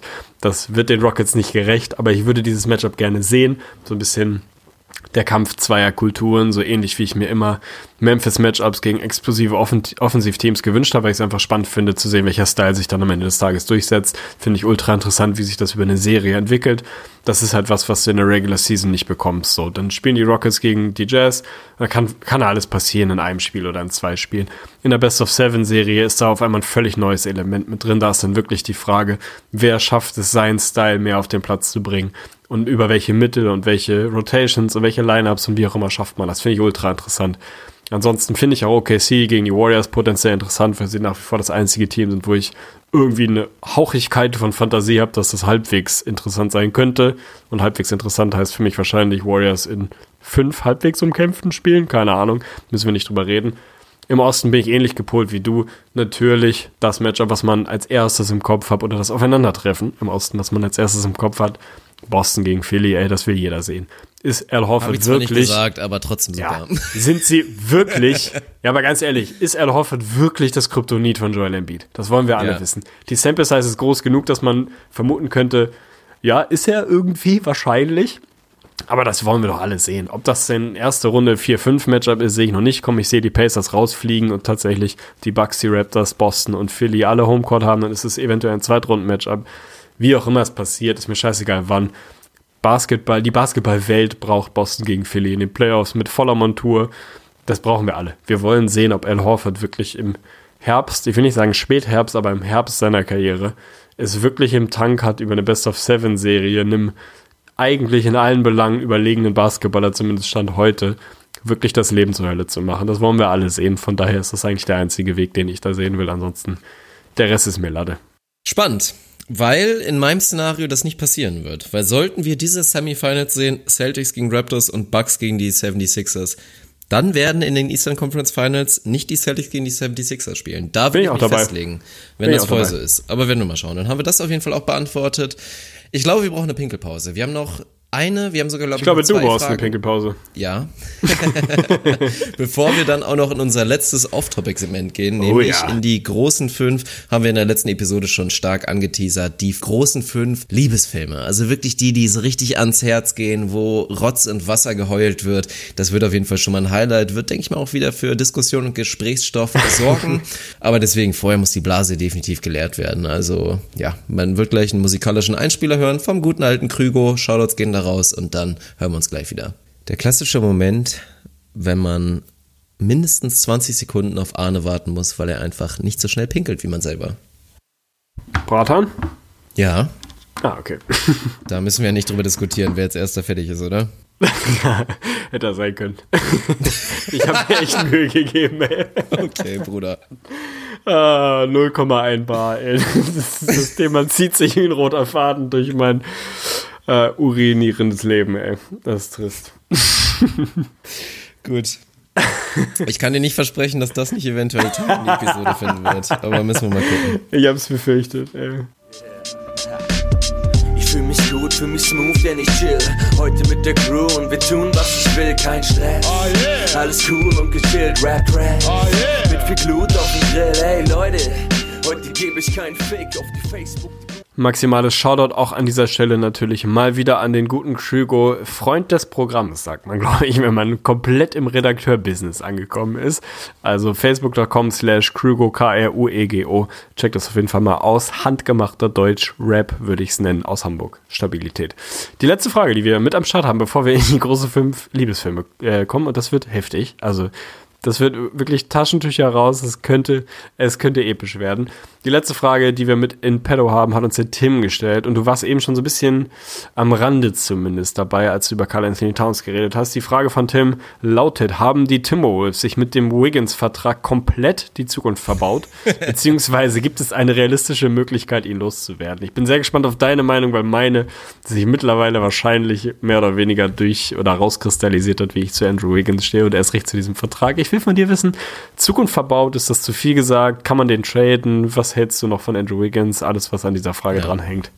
Nee, die Antwort ist klar, es wird dich nicht überraschen. Also die Wolves haben jetzt nicht nur irgendwie einen braunen Streifen in der Hose, die haben richtig voll reingekotet. Aber wirklich 100 Prozent. mein Gott, Andrew Wiggins wird 2022, 2023 fast 34 Millionen verdienen. Natürlich komplett garantiert. Das ist ein Desaster. Also es ist ein Desaster und jetzt Klammer auf, weil natürlich, und die Wolves haben ja jetzt auch bewiesen, muss man ja fast sagen, dass nach dem Abschied von Jimmy Butler sie ja irgendwie was richtig gemacht haben. Erstmal jemand, der da zumindest für diesen Lockerroom ein bisschen toxic war, ist weg. Sie haben sich solide Assets gesichert mit einem Covington, jemand, der rein vom vertraglichen Value her ein guter Mann ist. Das ähnliche kann man natürlich auch für, für Dario Saric sagen, selbstverständlich. Und die Wolves haben definitiv im Tank mit mithaltendem Franchise-Player Carl Anthony Towns ein Team zu sein, was in den nächsten fünf, sechs Jahren, sieben Jahren immer um die Playoffs mitspielt, mal drin sein wird, mal vielleicht auch nicht. So ziemlich die Portland Trailblazers und das Ganze halt nochmal neu. Aber ähnlich wie es die Trailblazers halt verkackt haben mit anderen Verträgen, eher mit der Vielzahl von schlechten Verträgen, haben es die Wolves jetzt wirklich verkackt mit diesem einen Vertrag weil es wird einfach, also es geht einfach nicht. Du musst ihn loswerden, sonst hast du nie eine Chance, richtig gut zu sein im Westen, weil nach, nach der Struktur dieses Vertrags müsste Andrew Wiggins mindestens der drittbeste Spieler des Teams sein. Und mit Andrew Wiggins als drittbesten Spieler des Teams hast du keine Chance. Vor allen Dingen nicht im Westen. Das ist inzwischen komplett klar. Die Saison an sich, jetzt gerade von ihm, müssen wir auch gar nicht mehr groß durchanalysieren. Das ist jetzt einfach langsam durch, das Thema. Das ist extrem schade, wenn man sich einfach dieses Genmaterial anguckt und was dieser Spieler an sich theoretisch rein mitbringt. Aber das ist das Ding. Und wie könnten die Timberwolves Andrew Wiggins loswerden? Ja, boah, da reden wir schon, glaube ich, von einem Paket, mehrere First Rounder, mindestens zwei und dann irgendwie ein Paket, was dann halt natürlich den, das Gehalt dann irgendwie widerlegt, müsstest du dann zu so einem Team schicken, wie meinetwegen, ja, Rebuilding Team X, die Suns gerade oder die Kings vor zwei Jahren und dann schickst du die halt dahin, die stretchen Wiggins dann irgendwie nach, dass er nur noch zwei Jahre über hat und dann gucken wir mal, ob er vielleicht irgendwo auf den schmalen Taler nochmal wieder anfängt. Also das ist das Szenario, von dem wir gerade reden. Das ist traurig, aber das spricht halt noch genau gegen diesen Mittel-Kompromisspunkte, die die Tobis haben, die eigentlich nach wie vor im Rebuild stecken, die die eigenen Draftpicks definitiv brauchen, um sich noch einen zweiten richtig guten jungen Spieler zu neben Carl Anthony Towns zu stellen, weil so weit sind sie einfach noch nicht. Also Free Agency Player sind sie definitiv Bottom 10, vielleicht sogar Bottom 5, was da wirklich ja Kandidat angeht, sich da einen guten Jungen zu holen. Und das ist das Problem. Und das ist für mich echt dramatisch, weil es eben diese ja, der nächste Punkt ist diese diesen, ja, die Verbindung zu Carl Anthony Towns, dass wir genau an diesen Punkt gelangen könnten. In vielleicht einer Saison, vielleicht zwei Saisons, dass Towns einfach feststellt, ey, ich bin hier in meiner Prime, ich bin eigentlich ein Star der Liga, ich möchte gerne ein Superstar sein, aber meine Franchise hat einfach zu sehr reingeschissen, die kann es mir nicht ermöglichen, deswegen muss ich weg. Ähnlich wie es bei AD jetzt gerade der Fall ist, sehe ich da echt eine sehr, sehr große Gefahr, dass sich das Ganze in spätestens zwei Jahren wiederholt und zwar mit Towns bei den Wolves. Ins Gesicht von Staudemeyer der einzige Podcast, wo sportliche Leistung in Relation zu Kothaufen gesetzt wird und man sich doch darüber austauscht, wie groß der braune Streifen in der Boxershorts von Tom Thibodeau und Co. eigentlich ist. Finde ich äh, sehr stabil, habe ich nichts hinzuzufügen. Also sehr, sehr wenig. Ich glaube, das Thema Wiggins, ey, man darf nicht vergessen, der Boy ist 23 so, ne? Der ist jetzt echt noch halbwegs jung, gerade wenn man sich irgendwie so das gefühlte Alter von Andrew Wiggins, er ist gefühlt seit sieben Jahren in der Liga, de facto ist es nicht ganz so lang, aber ist schon eine ganze Weile dabei. Er ist genauso alt wie Talent Kyle Kuzma, ne? Also das so ist klar, das, so ist das. Erinnern, ja. Darf man nicht vergessen, aber das Ding ist natürlich einfach so ein bisschen, wie groß ist denn das Improvement-Level von Andrew Wiggins? Also man kann einen Case dafür machen, dass er nicht wirklich besser als der Rookie Andrew Wiggins ist. Und das sagt relativ viel. Ein bisschen besser ist er vermutlich heute, aber nicht signifikant. So. Und der spielt seine, was, fünfte Saison, wenn ich das halbwegs richtig im Kopf habe. Irgendwie so, vierte, fünfte, müsste die fünfte Saison sein, 2014er Draft, glaube ich und ist halt nicht wirklich besser geworden. Er macht jede Saison 81 oder 82 Spiele. Ich glaube, der hat ein einziges Spiel verpasst, seit Andrew Wiggins in der Liga ist. Und es geht halt nicht voran. So, der schießt dieses Jahr unter 40 Prozent aus dem Feld. Der hat eine True Shooting Percentage von unter 50 Prozent bei irgendwie 18 Points per Game und 17 Shots. Das ist einfach Katastrophe. Vor allem für jemanden, dessen heutzutage einziger Skill irgendwie offensives Repertoire ist, weil der defensiv halt immer noch ein Scherbenhaufen ist. Obwohl er da alles mitbringt an Tools, was du brauchen kannst. Also du hast es eben so genetisch genannt, einfach an körperlichen Bedingungen absolut gesegnet. Da geht theoretisch alles an beiden Enden des Courts und es kommt wenig bis gar nichts bei rum. Das ist wahnsinnig frustrierend. Das ist mit ein Grund, glaube ich, warum Leute, insbesondere du und ich, aber auch hier links, rechts Leute einfach sehr, sehr, sehr kritisch mit ihm sind, weil man einfach dieses verpasste Potenzial sieht und sieht, was da sein könnte, was da schlummert, was man da rausholen könnte. Ich weiß nicht genau, woran es scheitert, an welcher Stelle das Problem liegt. Aber die Tatsache, dass Andrew Wiggins über 30 Millionen in den nächsten paar Jahren pro Jahr verdienen wird, alles voll garantiert, ist ein verdammtes Problem. So. Und wir sind da angekommen, dass es, ja, wir reden über einen Overall First Pick im Draft, so. Aber wir sind da angekommen, dass, wie du es richtig gesagt hast, wenn du den irgendwie traden kannst, weil das war auch Teil der Frage, dann ist das nicht so, dass du da noch besonders viel für zurückbekommst, sondern du wirst da sehr, sehr viel mit reinschmeißen müssen, damit jemand Andrew Wiggins nimmt. Und das ist schon eine halbwegs dramatische Entwicklung, wenn man so vier Jahre zurückdenkt und sich irgendwie anguckt. Das ist ein First Pick gewesen, jemand, der irgendwie wahnsinnig viel Fantasie weckt. Und jetzt bist du da angekommen, dass du irgendwem noch diverse Assets mit reinwerfen musst, damit er sich so viel Salary irgendwie bindet über die Jahre. Es ist einfach dramatisch.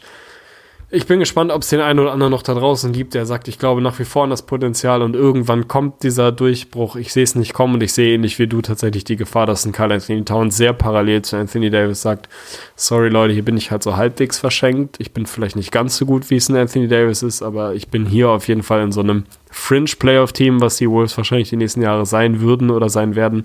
Hier bin ich halt an der falschen Stelle, also brauche ich was anderes. Also das Szenario ist verdammt real ist bitter für die Wolves und ist im Zweifel irgendwie ein bisschen schade, aber ja, das Thema Andrew Wiggins ist auf jeden Fall verdammt frustrierend. Von daher sollten wir zu den besten Liebesfilmen aller Zeiten gucken. Das ist Machen wir gleich, aber ich habe noch, ganz, ich hab noch einen ganz kurzen Punkt. Und der geht eigentlich auch wieder auf die Frage von Anton zurück. Und ich glaube, wir hatten auch noch eine weitere Frage von, von einem treuen Hörer, Name leider jetzt nicht mehr parat, aber bei der Frage ging es eigentlich auch darum. Auch nochmal so rein Liga systemmäßig mit Supermax und so weiter und, und auch da redet man immer von Fairness und du hast es ja selber eben gesagt, dass eigentlich so Dinge wie das Supermax und so diesen kleinen Teams helfen sollen. Aber für mich ist Andrew Wiggins das perfekte Beispiel, warum es für kleine Teams auch manchmal echt scheiße sein kann im Prinzip. Weil eben Small Market Teams viel zu sehr in diese Lage gedrängt werden mit Supermaxes, mit Max Rookie Extensions, genau in dieser Lage sein Spielern eben mehr Geld bieten zu können, als das jeder andere machen könnte, ja, dann bist du halt als Timberwolves auch mal schnell geneigt zu sagen, ey, wir wissen ja selber, wir kriegen keinen in der Free Agency, dann geben wir Wiggins jetzt einfach mal so vorschnell des Max. Aber dann reden wir halt genau von diesen Konsequenzen und wie diese Strukturen halt auch oft dazu führen können, dass das nicht kleinen Teams hilft, sondern die sogar noch ja, mehr in eine Kackhold-Situation bringen. Das ist halt eine ganz schwierige Geschichte. Oder jetzt die Washington Wizards, die einen Supermax an John Wall verteilt haben, was vor zwei Jahren meinetwegen rational war, aber wir jetzt ja gerade sehen, was das für ein unfassbares Risiko sein kann, wenn man sich A, nicht hundertprozentig sicher ist, ob der Mann wirklich ein absoluter Superstar ist oder man halt die allgemeinen Risiken eines jeden Sportlers hast, dass eben genau das passiert, was mit John Wall gerade passiert. Also ja, ist, ist eine andere Geschichte, aber wollte ich nochmal kurz aufbringen, den Punkt. Hast du vollständig recht und ich würde sagen, damit haben wir solides Fragen-Game auf jeden Fall heute im Vögli wieder am Start gehabt. Finde ich schön, dass der Vögli jetzt nicht als eigene Episode, aber zumindest heute als Teil einer Episode, als großer Teil, als Hauptteil einer Episode wieder so einen kleinen Throwback Vintage, er ist wieder da Moment gefunden hat. Also willkommen zurück, Vögli, ey. Finde ich gut. Grätzlö, der Vögli. Ja, Grätzlö. Stabil, Oh, dann würde ich sagen. Oh, wir ja. müssen ganz kurz in einer Minute, weil der, der gute Tim war eine solide Frage, hat für Gesprächsstoff gesorgt. Aber bevor wir, da haben wir nämlich die natürliche Transition zu unserem Off-Topic-Segment, die großen fünf, hat er noch nachgelegt und auch eine Off-Topic-Frage gemacht. Und zwar, wir haben jetzt wirklich, die Shotclock läuft 60 Sekunden. Off-Topic-Frage vom guten Tim war, du musst dich entscheiden, eins, zwei oder drei, der Bachelor, Germany's Next Topmodel oder die Shopping Queen. Hau raus, Tegi. Äh, oh, Alter, das ist wirklich äh, Pest, Cholera oder Geschlechtskrankheit, ist wahnsinnig scheiße. Also Bachelor habe ich in meinem ganzen Leben noch nicht geguckt, werde ich auch nicht mehr machen, finde ich einfach echt eine schwierige Veranstaltung. Shopping Queen habe ich bestimmt schon hier und da links, rechts bei Franzi mal mitbekommen, wenn die sich da irgendwie in, in Bus setzen, durch die Stadt fahren, Klamotten kaufen und sich gegenseitig sagen, wer sich eigentlich schön ange angezogen hat und wer weniger, finde ich auch maximal sinnfrei. Jeremy's Next Topmodel muss ich mich schweren Herzens für entscheiden, weil ich beichten und gestehen muss, ich hab's hier und da schon mal geguckt, ne? Also ich, ich meine, ich war viele, viele Jahre unglücklich in Lena Gerke verliebt, das muss man auch einfach mal so dazu sagen. Das ist eigentlich ehrlicherweise zieht sich das bis heute. So, warum auch immer, ne? Eigentlich völlig irrational, aber so. Germany's Next Topmodel an sich irgendwie, weiß ich nicht, das geringste Übel darunter. Du hast halt den Ultramagel Heidi Klum locker safe auf der Top 100 der anstrengendsten Menschen aller Zeiten auf Platz 1 bis 100. Also mehr geht einfach nicht eine komplett Frauen menschenverachtende Sendung, wie man so abfällig über meine Mädchen und wer irgendwie mehr als 2% Körperfett hat, ist auf jeden Fall nicht die Figur, um Model zu werden. Ist ganz, ganz schlimm, objektiv ganz schlimm, aber rein aus Entertainment-Gründen. Und wenn ich mich für eine dieser drei absurd beschissenen Sendungen entscheiden muss, ist es für mich Germany's Next Topmodel, aber es fühlt sich nicht gut an, sich für eins davon entscheiden zu müssen. Okay, ja, also ich gehe, glaube ich, echt auf Shopping Queen. Also sich ein paar GAs reinzuziehen, ist immer ganz nett, aber ich glaube, Shopping Queen hat mir mehr vom Humorfaktor doch mehr gegeben. Also von daher klare Antwort. Tim, ich hoffe, du bist zufrieden. Und jetzt kommen wir zu den großen fünf. Ich hau den Einspieler. Zeitdruck ist schon fast wieder da, ne, muss man sagen. Also von daher. Nee, dafür müssen wir uns jetzt Zeit Einspieler nehmen. Dafür müssen wir uns jetzt Das machen wir Zeit nehmen. sowieso. Das machen wir sowieso, aber ein Spieler geht raus. Du darfst kurz nochmal erklären, was wir überhaupt hier machen für die ganz neuesten Zuhörer, die vielleicht von dem YouTube-Kanal Inscript von Staudemeyer auch wieder Was ist dazu das? kommen. Und dann Sagt mir jetzt nichts so. Ha? Das dir sagt nix? mir jetzt nichts in der Form. Aber vielleicht später. Die großen fünf mit Tegli und Fünkli. Ja, Grüezi.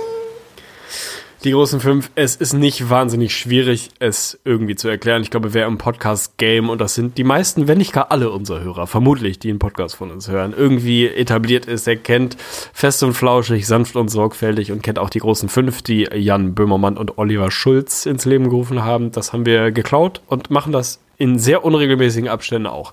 Heute das Thema, ich habe es schon angekündigt, ich weiß gar nicht mehr genau, wie es darauf kam. Es ist am Ende des letzten Podcasts irgendwie passiert. Die großen fünf Liebesfilme. Bevor wir in unser Ranking gehen, und wir werden das logischerweise gleich von 5 bis 1 durchranken, wie immer gilt der große Disclaimer, wir haben uns dazu 0% vorher ausgetauscht, wie wir es nie machen, zu keinen inhaltlichen Themen, die den Podcast irgendwie betreffen, sondern wir rufen uns an und dann schnacken wir. Bin ich sehr gespannt, was bei dir am Start ist. Bevor du deinen Platz 5 sagst, denn damit wirst du gleich anfangen, will ich von dir allgemeiner wissen.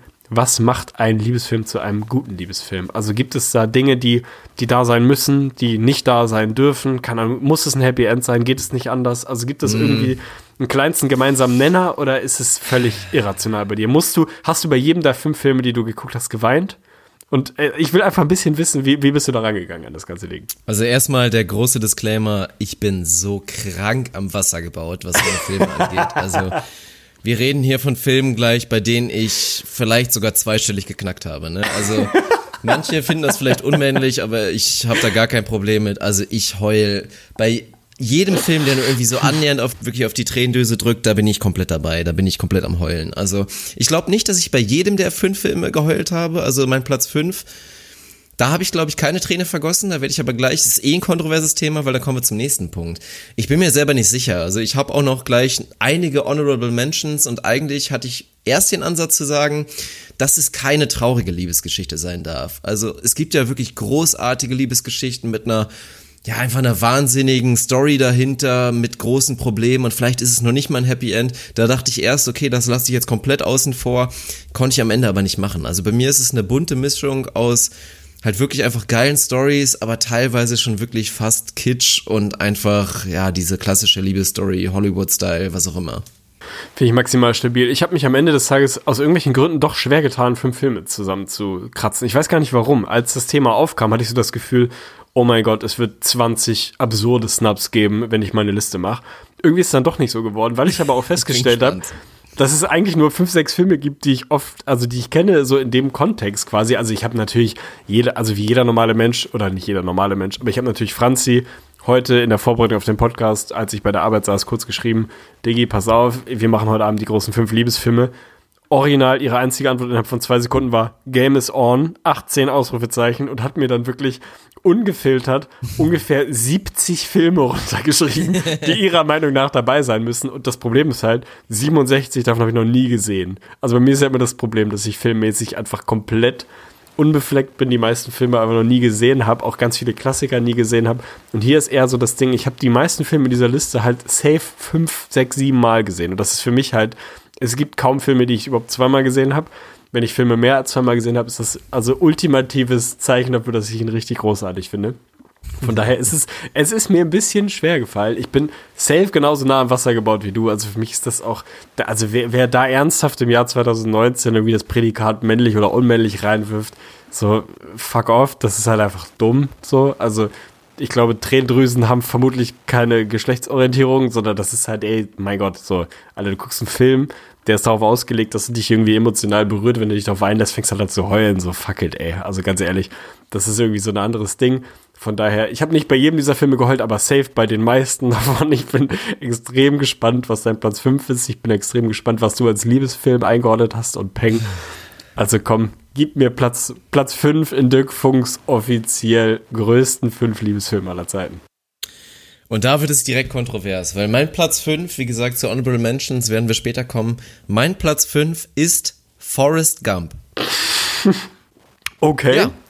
Explain das ist yourself. erstmal interessant, weil wir haben im Vorfeld, da muss ich, äh, ja, nicht korrigieren, aber du, als wir so ein bisschen irgendwie, ja, so grob die Parameter stecken wollten, hatten wir ganz kurze Diskussion darüber, ob Titanic ein Liebesfilm ist. Und ich habe deinen Punkt verstanden, was du damit sagen wolltest. Und ich glaube, dein Punkt war, kann ein Film abseits der Love Story bestehen, was für Titanic gelten würde. Und ähnliches gilt natürlich auch für Forrest Gump. Du kannst Forrest Gump erzählen, ohne die Liebesgeschichte eben von Forrest Gump und seiner Jenny.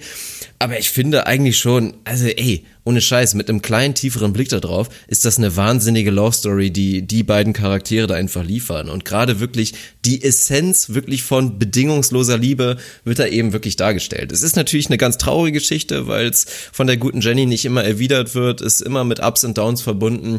Ist jetzt auch die große Frage, kann man, also bei Forrest Gump darf man spoilern, definitiv. Aber ob man jetzt bei jedem Film spoilern kann, ist eigentlich jetzt auch die Frage, weiß ich nicht. Ich finde, man kann auf jeden Fall bei jedem Film spoilern. Also wer den Okay. Filmtitel hört und den noch unbedingt auf seiner Liste hatte und gucken will, der muss dann halt kurz ausmachen. Aber das gehört hier so ein bisschen dazu, finde ich.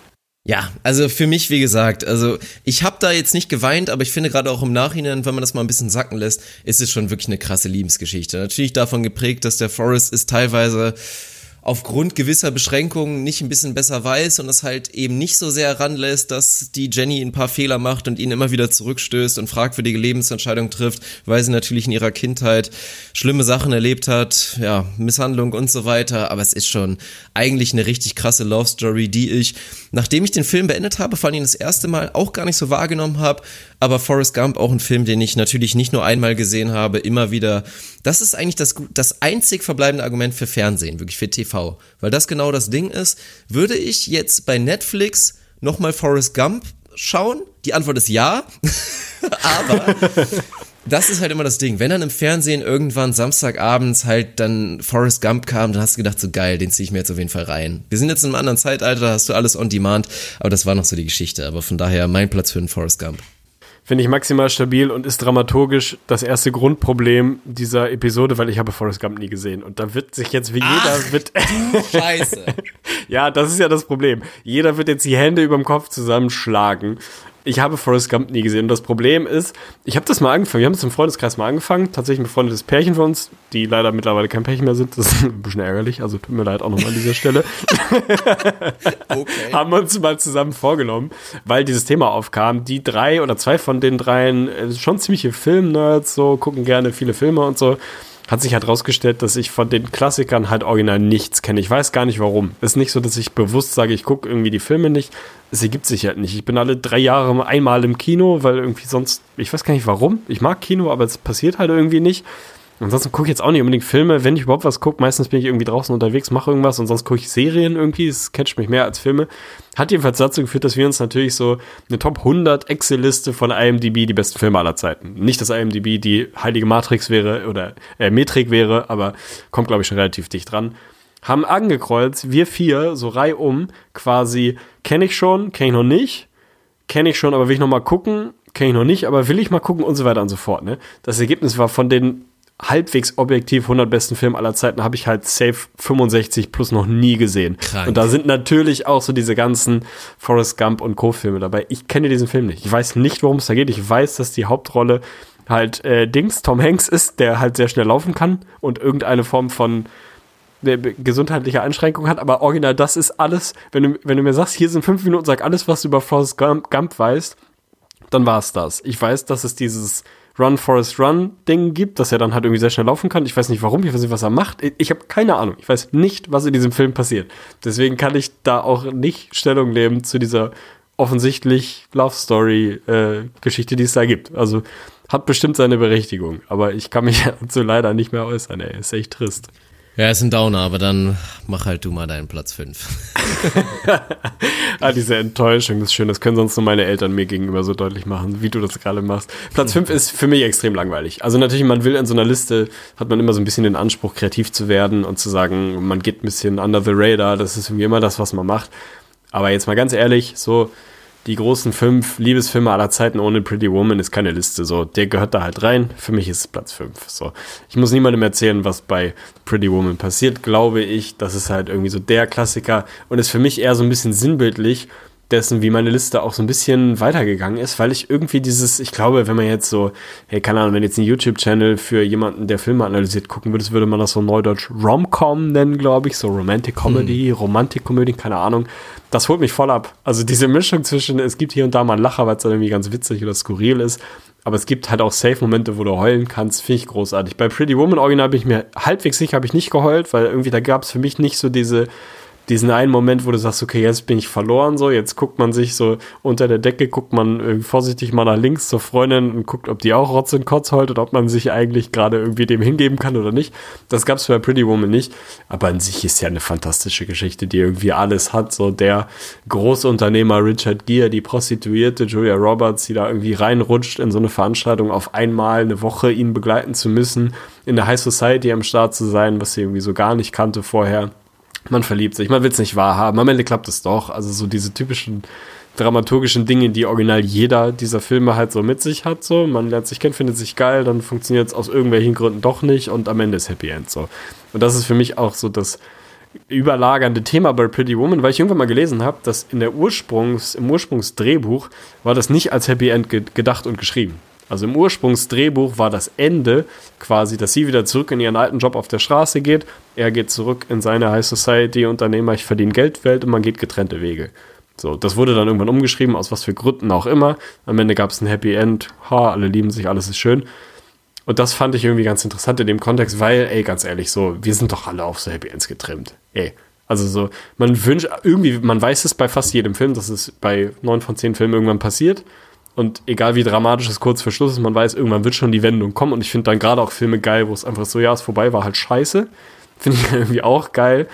Aber irgendwie gibt es was im Menschen, was verankert ist, dass man dieses scheiß Happy End haben will und dann am Ende ausmacht und denkt, ey, das ist doch schön, ey, guck mal, die haben sich gefunden. So dieses, ey, es ist komplette Fiktion, aber es holt mich komplett ab und ich fühle mich, als wäre ich Teil davon. Das finde ich großartig. Von daher ist das mein Platz 5.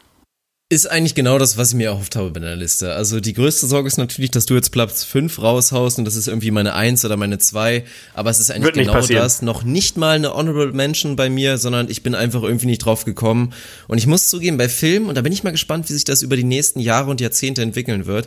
Also ich habe so ein bisschen dieses Barney Stinson-Ding mit New is always better bei Filmen. Also mhm du musst mir jetzt nicht mit irgendwie, keine Ahnung, hier mit einem Film aus den 60ern kommen und sagen, boah, der ist so großartig und so. Da habe ich irgendwie eine gewisse Abneigung, weil ich dann irgendwie doch, ich bin immer sehr für Filmqualität und irgend sowas. Also da fällt es mir schwer. Das muss schon wirklich ein sehr, sehr großartiger Film sein. Klar, in den 90ern und so weiter müssen wir nicht mit anfangen. Aber dass ich einen Film gucke, der aus den 80ern, 70ern kommt, da musst du schon wirklich richtiges, reales Brett liefern, dass ich da wirklich reinschaue. Also von daher ist Pretty Woman schon so an dieser Grenze, dass ich da gar nicht mehr drüber nachgedacht habe, aber natürlich ein Klassiker und hat es auch absolut verdient.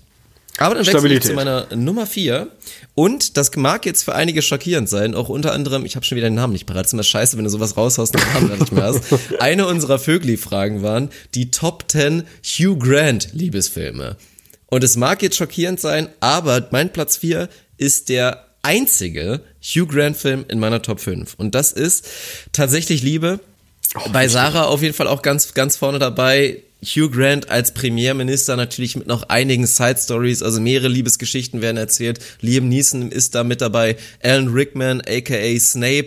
Der Moment, dass du dir im Nachhinein denkst, ach du Scheiße, das ist Snape, wenn du vorher nicht Harry Potter kanntest und dann siehst du auf einmal tatsächlich Liebe, ist ein bisschen verrückt. Rip übrigens, also natürlich ein, ein geiler Schauspieler gewesen zu seiner Zeit und ja, ist ist eigentlich genau dieses Segment Romcom, was du meintest, was mich auch immer wieder abholt in dem Sinne, auch wenn das so ein scheiß Begriff ist. Also in manchen Momenten, ganz objektiv, guckst du drauf und denkst dir, boah, das ist jetzt Trash, das ist keine schauspielerische Kunst, aber irgendwie ist diese Story dann doch so schön und so rund, dass es genau diese Momente wieder gibt, wo es dann einfach, wo es dann wieder losgeht, ne, und dann einfach da wieder das Wasser am Start ist, ne. Unglaublich. Von daher einfach eine schöne Geschichte hat mich jetzt nicht, also, ja gut, ich habe bestimmt, also jetzt, um es jetzt mal in Relation zu setzen, ne, ich habe bei dem Film bestimmt fünfmal geheult oder so, fünfmal. Und ich sage jetzt, das hat mich jetzt nicht so krass bewegt.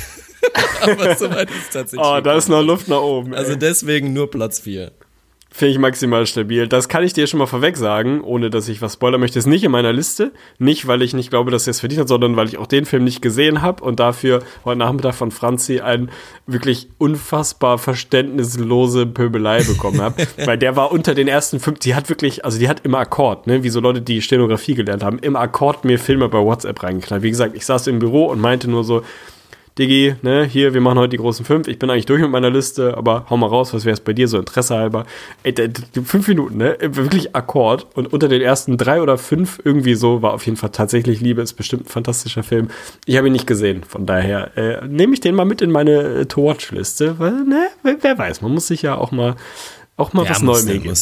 Ja. Stabil. Mein Platz 4, ich bin sehr gespannt, ob du den am Start hast. Mein Platz 4 ist Stolz und Vorurteil. Ist auch ein Film, der schon ein bisschen oh, älter ist. Und da meine ich die zweite Version. Also ich glaube, es gibt mit Colin Firth eine Version von Schieß mich tot, die schon ein bisschen was älter ist. Den haben wir noch nie gesehen.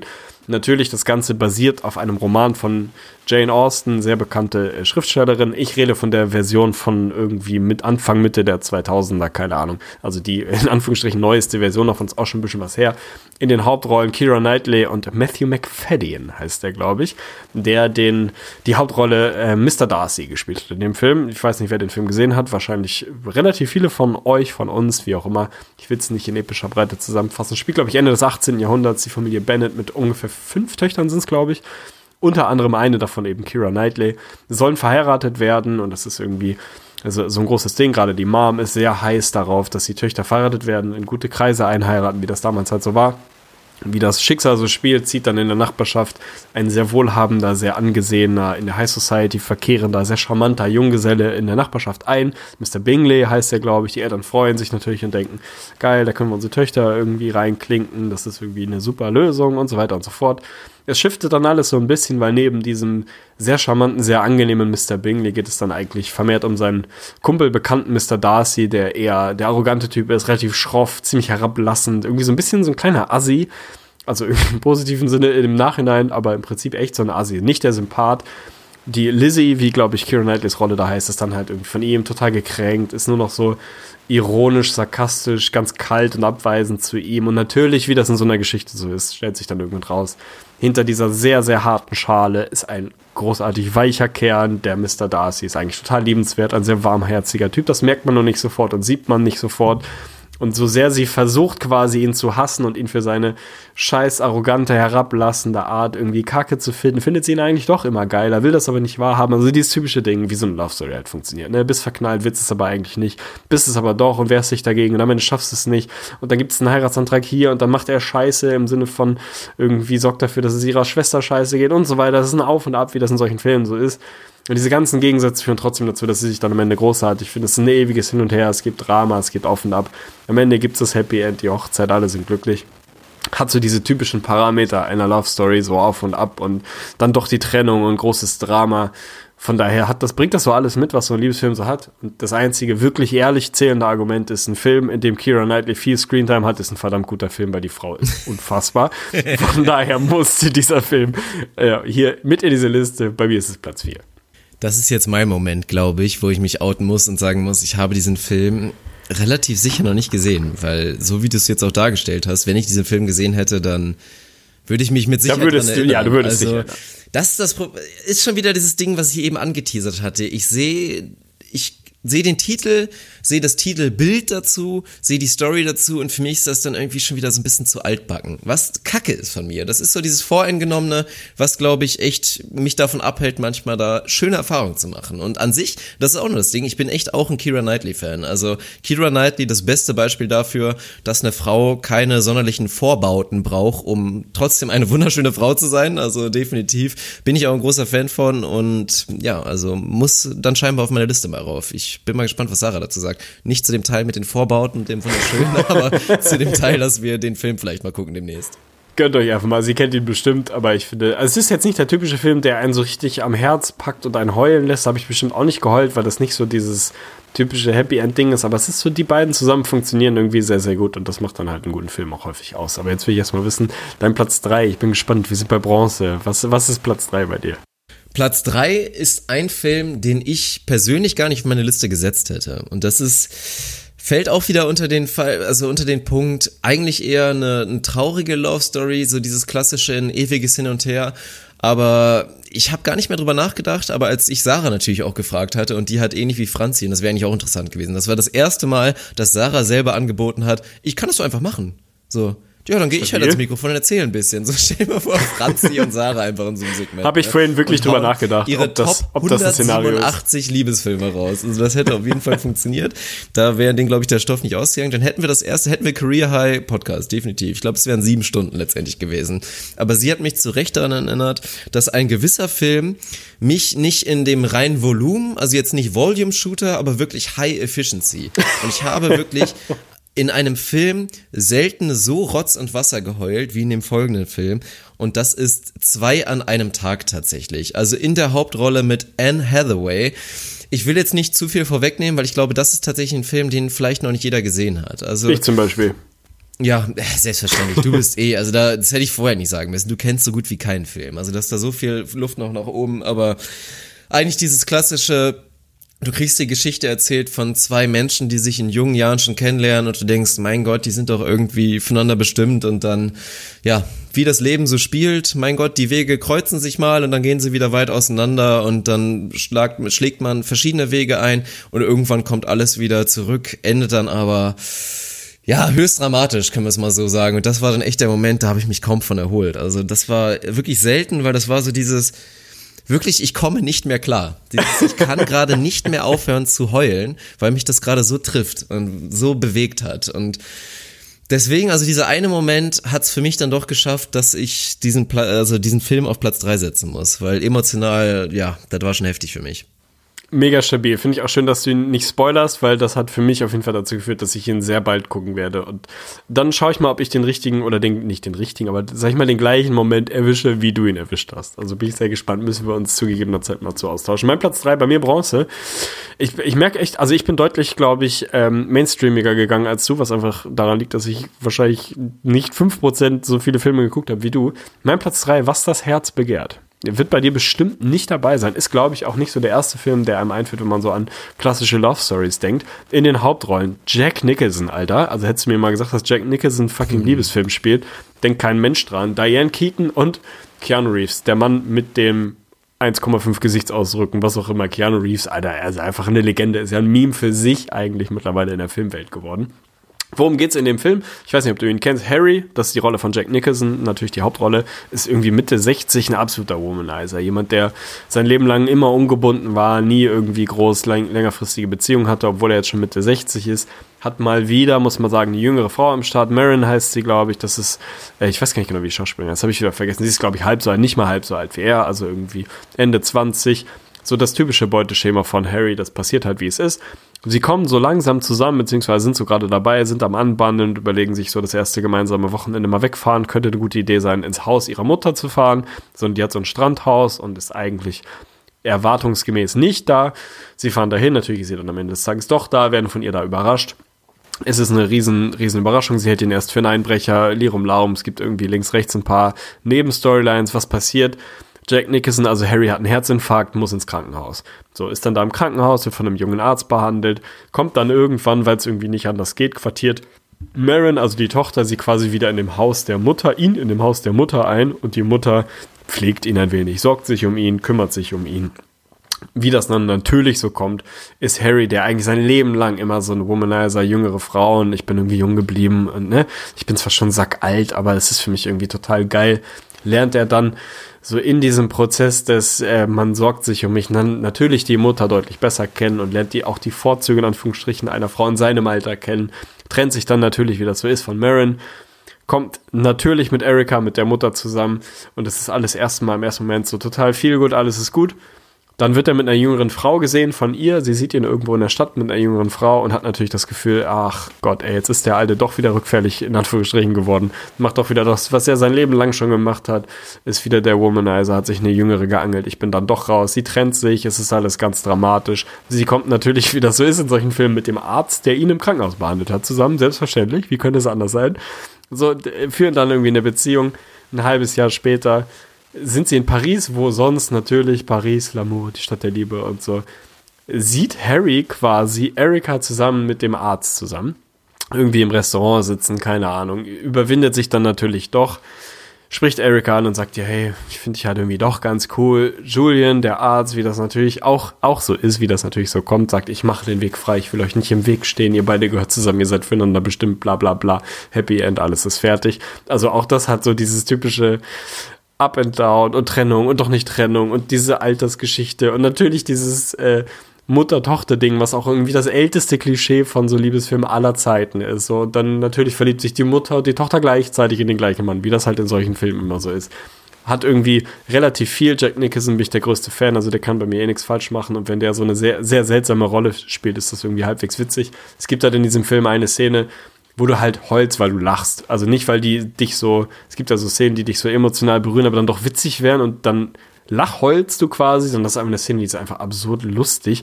Das ist tatsächlich so ein Heulkrampf von der Mutter von Erika, Diane Keaton. Das ist halbwegs berühmt, diese Szene. Die wurde sogar tatsächlich, habe ich glaube ich im Nachhinein gelesen, mal für einen Golden Globe nominiert. Was für einen, jetzt mal objektiv gesprochen, halbwegs beschissenen Kack-Liebesfilm halt echt relativ selten ist.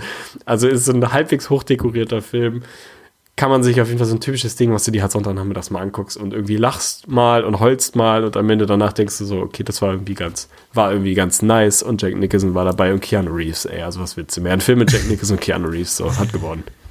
Äh, Wäre bei Sarah, muss ich sie nochmal fragen, wäre, glaube ich, echt auch vorne dabei. Also mag sie auch sehr Oh, gerne stabil. mitfilmen, wir haben ihn natürlich auch schon zusammen geguckt. Ich glaube auch nicht nur einmal. Und ja, das ist eigentlich, also ist die Kombination, die gerade mich persönlich jetzt nicht dazu bewegt, sie in die Top 5 zu nehmen, weil es ist dann fast schon eher zu viel Comedy und zu wenig emotional für mich. Dass es mich dann irgendwie zu wenig bewegt, meinetwegen, aber es ist ein, ist auf jeden Fall ein schöner, schöner Film. Also viele schöne Momente, sei es traurig oder sei es lustig und deswegen auf jeden Fall sehr lohnenswert. Stabil. Dann bin ich sehr gespannt auf deinen zweiten Platz. Ah, und mein zweiter Platz ist ein absoluter Klassiker. Und ich glaube, da kann ich auch gar nicht spoilern, weil, also jeder Typ, der Boah, ich bin so aufgeregt, bin richtig nervös. oder eine, oder eine Frau hat oder was auch immer, der hat eigentlich diesen Film geguckt, weil ich glaube bei Frauen, ich glaube es gibt kaum eine Frau, die diesen Film nicht irgendwie mag oder guckt, wenn es ihr mal ganz schlecht geht und wenn sie sich vielleicht mal von der Trennung erholen muss. Und es ist natürlich auf Deutsch wie ein einziger Tag oder auf Englisch The Notebook. Natürlich auch nach einem gewissen Buch und ja, Ryan Gosling in seiner ersten großen seriösen Rolle vielleicht, Rachel McAdams, die eigentlich auch gar nicht so als die großartigste Schauspielerin bekannt ist, aber dann doch in diesen Film da irgendwie so eine Nische bekommen hat und natürlich eine unglaubliche Story auf zwei Art und Weisen. Also ich meine, der Film geht damit los. Im Altersheim ein alter, Mitte 80-jähriger Mann liest einer alten Dame, die, der es nicht mehr ganz so gut ist, eine, ja, Liebesgeschichte vor und dann geht der Film los und erzählt natürlich dieses klassische Zweiklassengesellschaft im Prinzip. Eine Tochter aus sehr, sehr noblen Verhältnissen macht einen Sommerurlaub und lernt da Ryan Gosling kennen, den guten alten Noah, der aus ja, ärmlichen Verhältnissen kommt, aber die beiden verlieben sich natürlich sehr. Das geht alles extrem schnell.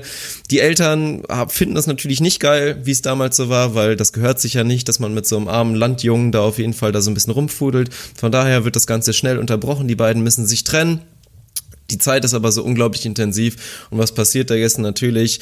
Noah geht in den Krieg, kommt danach zurück, baut das Haus, was er damals seiner guten Ellie versprochen hat, wie die sich das zusammen vorgestellt haben, ihr Traumleben in dem Haus damals, führen beide komplett andere Leben, führen beide komplett Beziehungen, die sie natürlich nicht erfüllen. Und dann kommt irgendwann dieser Punkt, wie sie reconnecten. Natürlich den größten Punkt wahrscheinlich auch noch vergessen. Er schreibt ihr die ganze Zeit, während er im Krieg ist. Die Mutter, die ganzen Briefe werden natürlich vorenthalten und ja, eine unglaublich traurige Liebesgeschichte. Irgendwann entscheiden sich dann doch dafür, gehen all in und gerade mit die, dieser Dimension, dass, ja, Spoiler, natürlich der große Spoiler, also jeder, der es jetzt nicht hören will und den Film nicht geguckt hat, muss da abschalten, aber was, was siehst du am Ende? Dass natürlich der Mitte 80-jährige Mann Noah ist, der im Altersheim seiner Ellie diese Geschichte vorliest, weil sie an Alzheimer erkrankt ist und sie sich damals entschieden haben, als Ellie Diagnose bekommen hat, zu sagen, ey, wir schreiben die Geschichte auf und ich möchte, dass du mir diese Geschichte so lange vorliest, wie du es kannst, damit ich irgendwie mich versuchen kann, daran zu erinnern. Und das genau das gleiche versucht er.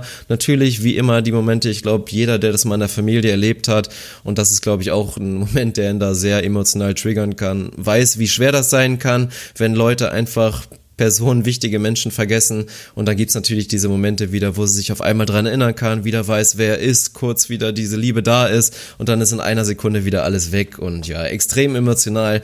Krasser Film, ich habe mich lange dagegen gewehrt, weil ich dachte, das wäre jetzt echt so ein Chick-Flick und ich hatte da keinen Bock drauf, aber dann wurde ich einmal überzeugt, habe diesen Film gesehen und ja, Rotz und Wasser war am Start, also ist einfach eine krasse Geschichte und von daher ein Platz zwei.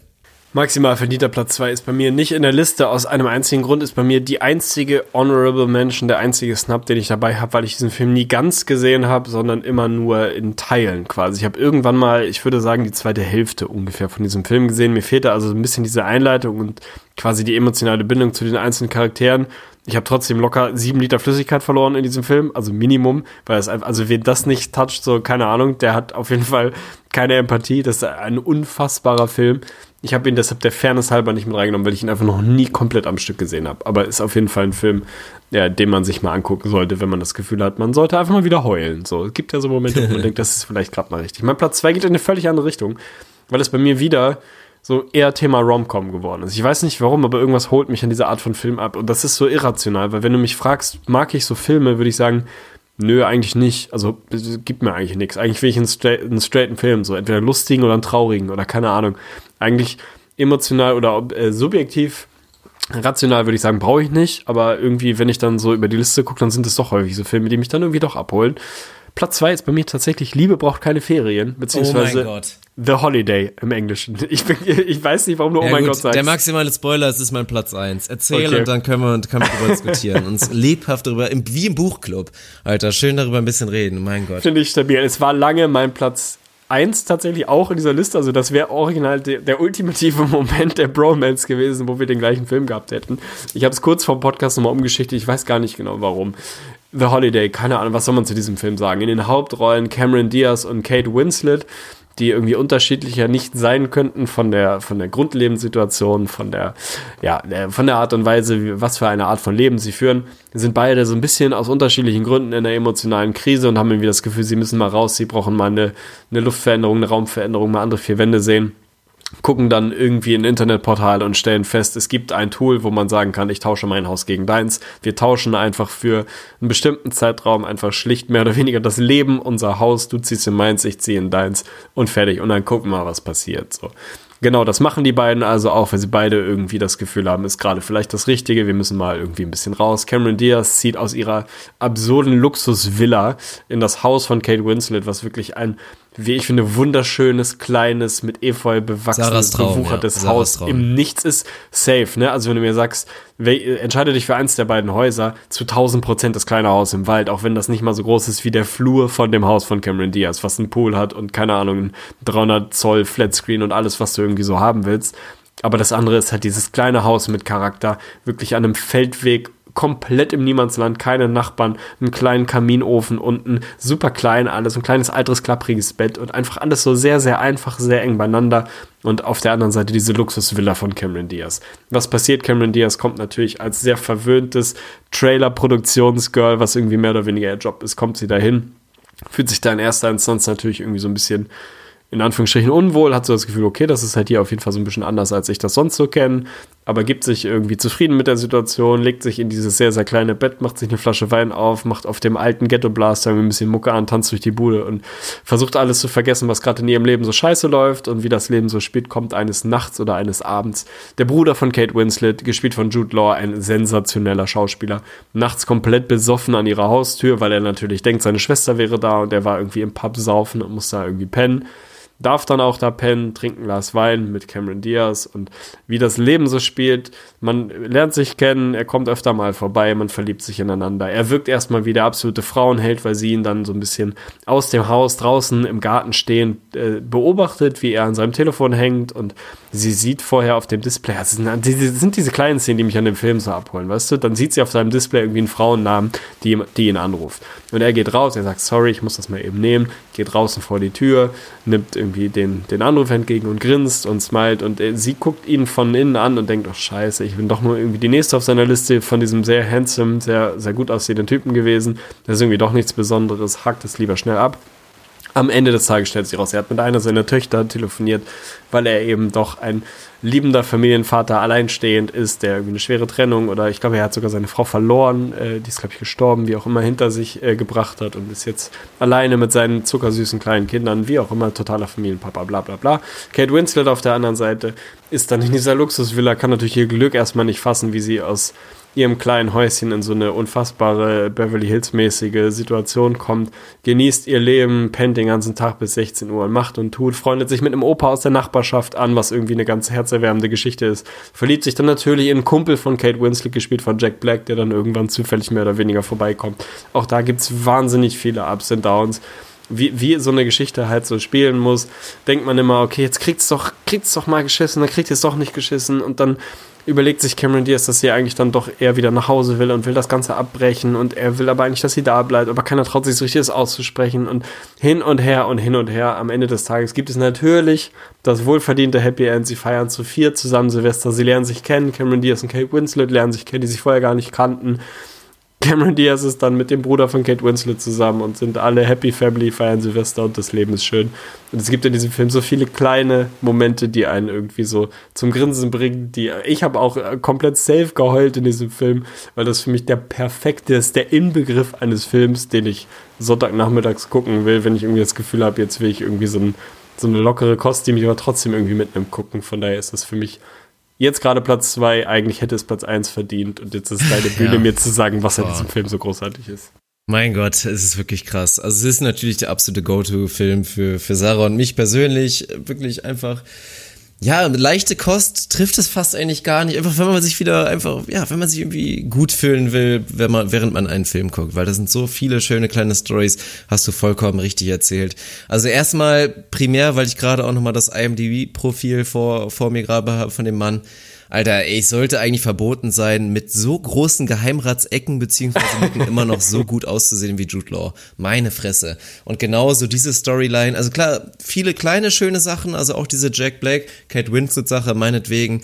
Aber was ich wirklich das Krasse finde, und da gehen die maximalen Shoutouts raus an Jude Law und seine schauspielerische Leistung, weil der Film geht los und das ist auch mal wieder ein Beispiel dafür, man muss, wenn man den Film nicht kennt und ihn das erste Mal sieht, muss man in der richtigen Stimmung sein, weil es geht relativ trashy los. Man sieht Cameron Diaz und jetzt mal ganz ehrlich, objektiv gesehen, für diese schauspielerische Leistung müsste sich Cameron Diaz nicht beschweren, wenn sie dafür eine schöne Himbeere bekommt, Alter, die goldene, was auch immer. Ne? Also wirklich eigentlich richtig trashy, aber dann diese Storyline von Jude Law, wie du es halt genau sagst, vermeintlich der Frauenheld und dann doch einfach der liebevolle Papa, ja, dessen Mama halt leider vor ein paar Jahren verstorben ist und seit Jahren da einfach sein ganzes Leben 100% eigentlich nur für seine Tochter, äh, Töchter gibt und halt nebenbei ab und zu mal einen kleinen Weg nach draußen sieht und sich da ein bisschen auslebt und dann diese schönen Liebesgeschichte. Mein Gott, also mein persönlicher Rekord, ich glaube beim ersten Mal, boah, safe zweistellig. Ich glaube, das letzte Mal, als ich den zum sechsten Mal geguckt habe, waren es immer noch sieben Mal. Also mich kriegt der Film immer wieder. Also, boah. Es gibt diesen einen Moment, wo, wo sie bei ihm quasi in seiner Wohnung äh, wo sie ihn das erstmal in seiner Wohnung besucht und dann irgendwie feststellt, okay, er ist dann doch nicht einfach nur so ein Womanizer und Frauenheld, sondern er lebt mit seinen zwei unfassbar niedlichen kleinen Töchtern zusammen. Ja. Und sie sitzen in, in dem äh, Zimmer der Töchter in so einer selbstgebauten prototypischen Höhle, oh wie ein Papa das so macht, und liegen da irgendwie nebeneinander zu viert. Und ich weiß nicht mehr genau, was es ist, aber die eine kleine Tochter sagt irgendwas, dass man einfach, also ohne Scheiß, wer da nicht also wirklich wasserfallmäßig anfängt zu heulen, da weiß ich auch nicht weiter. Ich weiß nicht mehr genau, was es ist, aber es ist so unfassbar niedlich. Und Jude Law trägt einfach diesen Film natürlich komplett, weil Cameron Diaz safe so, also Bottom 10 Schauspielerin aller Zeiten, die kann halt original nichts, was so Schauspielkunst angeht. Aber es ist in diesem Filmkonstrukt überhaupt kein Problem, weil diese Story das alles hundertmal wettmacht. Also fantastisch. Ja, und jetzt bin ich noch viel mehr gespannt, weil wir sind uns ja eigentlich quasi einig, dass das der verdiente Platz eins ist, bei mir und bei dir vielleicht auch, aber deswegen, Alter, welchen Film konntest du tatsächlich da noch vorziehen? Ich konnte einen Film vorziehen und ich kann nicht mal richtig rational erklärbar begründen, warum. Es ist einer der absoluten Klassiker. Der Name äh, des Hauptdarstellers, eines der Hauptdarstellers, viel vorhin schon mal. Natürlich, was ist so eine Liste ohne Hugh Grant, Alter? Hugh Grant hat eine Kernkompetenz in seinem Leben und das ist es immer die gleiche Rolle in solchen Romantikfilmen zu spielen. Und was ist der Film, der da ganz weit vorne ist und ganz vorne bei mir am Ende des Tages doch sein muss, weil ich habe das Ende, am Ende des Tages ist der Cointoss für mich wirklich, in welchem Film habe ich mehr geheult. Liebe braucht keine Ferien, The Holiday finde ich theoretisch besser und holt mich mehr ab und berührt mich irgendwie auf vielen Ebenen total. Aber der Film, wo ich wirklich Rotz und Kotz geheult habe, ist fucking Notting Hill, Alter. Mit Hugh Grant und Julia Roberts. Es geht nicht anders. Die Geschichte muss man wahrscheinlich niemandem erzählen. Ganz kurze, äh, kurzer, kurzer Durchritt. Julia Roberts absoluter Hollywood-Star in diesem Film. Hugh Grant, ein wahnsinnig sympathischer kleiner Buchhändler in Notting Hill, einem der wundervollsten Stadtteile von London, in dem ich mich privat schon sehr oft bewegt habe, weil ich sehr, sehr oft in London war und Notting Hill unfassbar schön ist. Und das einfach, für mich hat dieser Film quasi hat eine filmerische Ebene, wo er mich irgendwie mitnimmt, aber er hat auch eine, weil ich einfach total, er ist total relatable für mich, weil ich an vielen der Orten oder zumindest in diesem dieser ganze Vibe, der in diesem Film, in diesem Viertel transportiert wird, den habe ich halt schon tausendmal erlebt. Das ist halt einfach viel einfacher, sich damit zu identifizieren. Die beiden lernen sich kennen. Es gibt diesen äh, wahnsinnig bekannten Eklat mit den Nachtbildern. Es gibt die Trennung. Es geht auf und ab. Es gibt diese blaue Tür in diesem Film, die irgendwie eines der berühmtesten Filmbilder aller Zeiten ist. Ist also die Handlung muss ich jetzt hier gar nicht groß irgendwie, gar nicht groß runterbeten. Julia Roberts, ey, also so, was soll man sagen, ne? Das ist halt, also ich weiß nicht, wer da die, die DNA-Vergabe geplant hat und die, die hatte halt einfach echt irgendwie relativ viel Glück an der Aussehensfront in ihrem Leben. Das ist schon ziemlich absurd. Fantastische Schauspielerin. Diese, äh, die, diese Dynamik zwischen den beiden funktioniert wahnsinnig gut. Und der Grund, warum es bei mir dann am Ende des Tages die Eins ist, der Soundtrack, Digga. Ronan mhm. Keating, mhm. When You Say Nothing at All. Ich gebe dir Brief und Siegel. Das ist natürlich kein gutes Lied, müssen wir nicht drüber sprechen. So, ne? Es ist überhaupt so 0% Musik, die ich mir irgendwie anhören würde. Es ist egal, wo ich bin. ob ich zu Hause sitze Sonntagabend und das irgendwo läuft, ob ich mittwochs in der Mittagspause zu einem scheiß Supermarkt gehe und mir was zu essen hole. Wenn dieses Lied irgendwo läuft, kriege ich Minimum Gänsehaut. Es ist nicht unwahrscheinlich, dass ich einfach anfange zu heulen. Aus Gründen, die ich nicht, ich kann sie nicht beschreiben. Ich hatte natürlich als Kind mal irgendwie so einen krassen Liebeskummer, den ich dann irgendwie mit diesem Lied irgendwie in Verbindung gebracht habe. Und seitdem ist das was, das ist, ey, das ist wie, als hätte mir das jemand irgendwie unter die oberste Hautfalte gespritzt. Und das ist einfach so, da gibt es auch keine Diskussion. Es ist völlig egal. Es ist auch egal, in welcher Stimmung ich bin. Ich kann der gut gelaunteste, lustigste Mensch der Welt gerade sein. Wenn dieses Lied läuft aus irgendwelchen Gründen, dann krieg ich die Pisse in die Augen. Es wird mein Leben lang so sein, das wird noch mit 100 so sein. Ich weiß nicht warum, aber das ist der Grund, warum dieser Film für mich der Inbegriff eines Liebesfilms ist, zu dem ich heulen und flennen kann und auf dem Sofa sitzen kann, meine Freundin angucken kann, die mich anguckt, selber natürlich heult bis zum geht nicht mehr, mich anguckt, mich auslacht, weil ich mindestens genauso doll heul und am Ende fühlen wir uns alle einfach nur gut, weil sich das einfach gut anfühlt, weil das kein trauriges Heulen ist oder kein irgendwie depressives oder deprimiertes, sondern einfach ein ey fuck, ich weiß, das ist komplette Fiktion, ich setze mich vor meinen Fernseher, gucke in ein Gerät, was mir einen fiktiven Film erzählt und der schafft es dazu, mich in, in der echten, realen Welt dazu zu bringen, dass ich auf dem Sofa sitze und heule, als gäbe es keinen Morgen. Ey, was will man mehr, ganz ehrlich. Von daher, bei mir ist es Notting Hill. Ich bin sehr gespannt, was deine Eins ist. Meine Eins habe ich ja schon rausgehauen. Das haben Ach wir ja, stimmt, was deine Zwei ist. Du hast völlig recht. Haben wir auch schon rausgehauen. Ich habe angefangen. Nee, Von sind wir schon durch? Ach so, guck mal, ich dachte, wir wären noch gar nicht durch. Ja, Das schade. hat äh, eine Weile gedauert und das auch völlig zu Recht, aber spannend. Also erstmal, ich könnte dir keinen zweiten Ronan Keating Song nennen, aber das Life is a Rollercoaster, komplett beschissen. Oh, stimmt. ja, aber, aber, also ja. genau das zeigt ja, stellt eigentlich die, die Magie eines solchen Moments dar, dass du dann wirklich so einen vermeintlichen Kacksong einfach mit so einem Moment verbindest und es dann doch irgendwie geil ist. Also, ja, also ist ein Film, hast du ja schön dargestellt, deine persönlichen Gründe. Für mich auch absoluter, ultimativer Wohlfühlfilm, so genauso für den Sonntag. Abend, sei es irgendwie nach dem Kater oder einfach, wenn du mit der Freundin, der Frau, was auch immer mal wieder vorgenommen hast, komm, den Sonntag nehmen wir uns mal richtig Zeit und ja, also gönnen uns richtig und verbringen komplett den Tag zusammen, klappen das Sofa aus und hauen uns einfach nach dem Brunch ab 13 Uhr dahin und arbeiten mal drei, vier Filme. Wir hauen uns unsere drei, vier Filme, auf die wir jetzt mal so richtig Bock haben, nehmen wir uns vor und ziehen das durch, essen was Geiles nebenbei und da ist Notting Hill. Da machst du auf jeden Fall nichts mit falsch. Von daher kann ich das absolut nachvollziehen und fand ich eine schöne Nummer. Also ich bin gespannt, was wir für Rückmeldungen bekommen, aber ich denke für viele Leute, die da vielleicht so ein bisschen archaisch, urmännlicher unterwegs sind, hoffe ich, dass wir da vielleicht den Weg ein bisschen geöffnet haben und mal schauen. Also wer viele dieser Listen noch nicht auf, auf, auf dem Schirm hatte, der sollte sich da mal öffnen und der ganzen Sache mal eine Chance geben. Ja, ich hoffe, wie immer in jedem Podcast oder nach jedem Podcast hoffe ich, dass sich dazu in irgendeiner Art und Weise ein eigener Post in der Facebook-Gruppe oder zumindest unter dem Podcast-Post in der Facebook-Gruppe, den es auch gibt, eine kleine Diskussion entfaltet, dass Leute dazu reinsenfen, sei es zum Thema, wer unter Kai Kusma und Co. ist der beste Basketballer und sei es zum Thema, sollte man bei Notting Hill auf jeden Fall anfangen zu heulen oder nicht. So, also ich hoffe, äh, dass, dass sich da ein bisschen, ein bisschen Rücklauf ergibt. Ey, krass, zwei Stunden haben wir auf jeden Fall safe auf der Uhr dafür, dass wir original keine Themen hatten. Es ist, äh, es ist immer das Gleiche. es ist am Ende des Tages immer das Gleiche. Es war mir ein Fest, mein Freund. So ist es. Und ja, leicht emotional, weil man echt so, so viele Throwback-Momente hat. Und ich jetzt auch wieder safe den nächsten Sonntag. Diesen Sonntag klappt leider nicht, weil ich Volleyball habe, aber ich glaube, den Sonntag danach, wenn Sarah und ich wieder gemeinsam Zeit haben am Sonntag, dann werden wir auch noch mal ein paar dieser Filme abarbeiten, so an einem Tag. Boah, ich freue mich jetzt schon drauf und ich freue mich jetzt auch schon auf den nächsten Podcast mit dir, Antagen.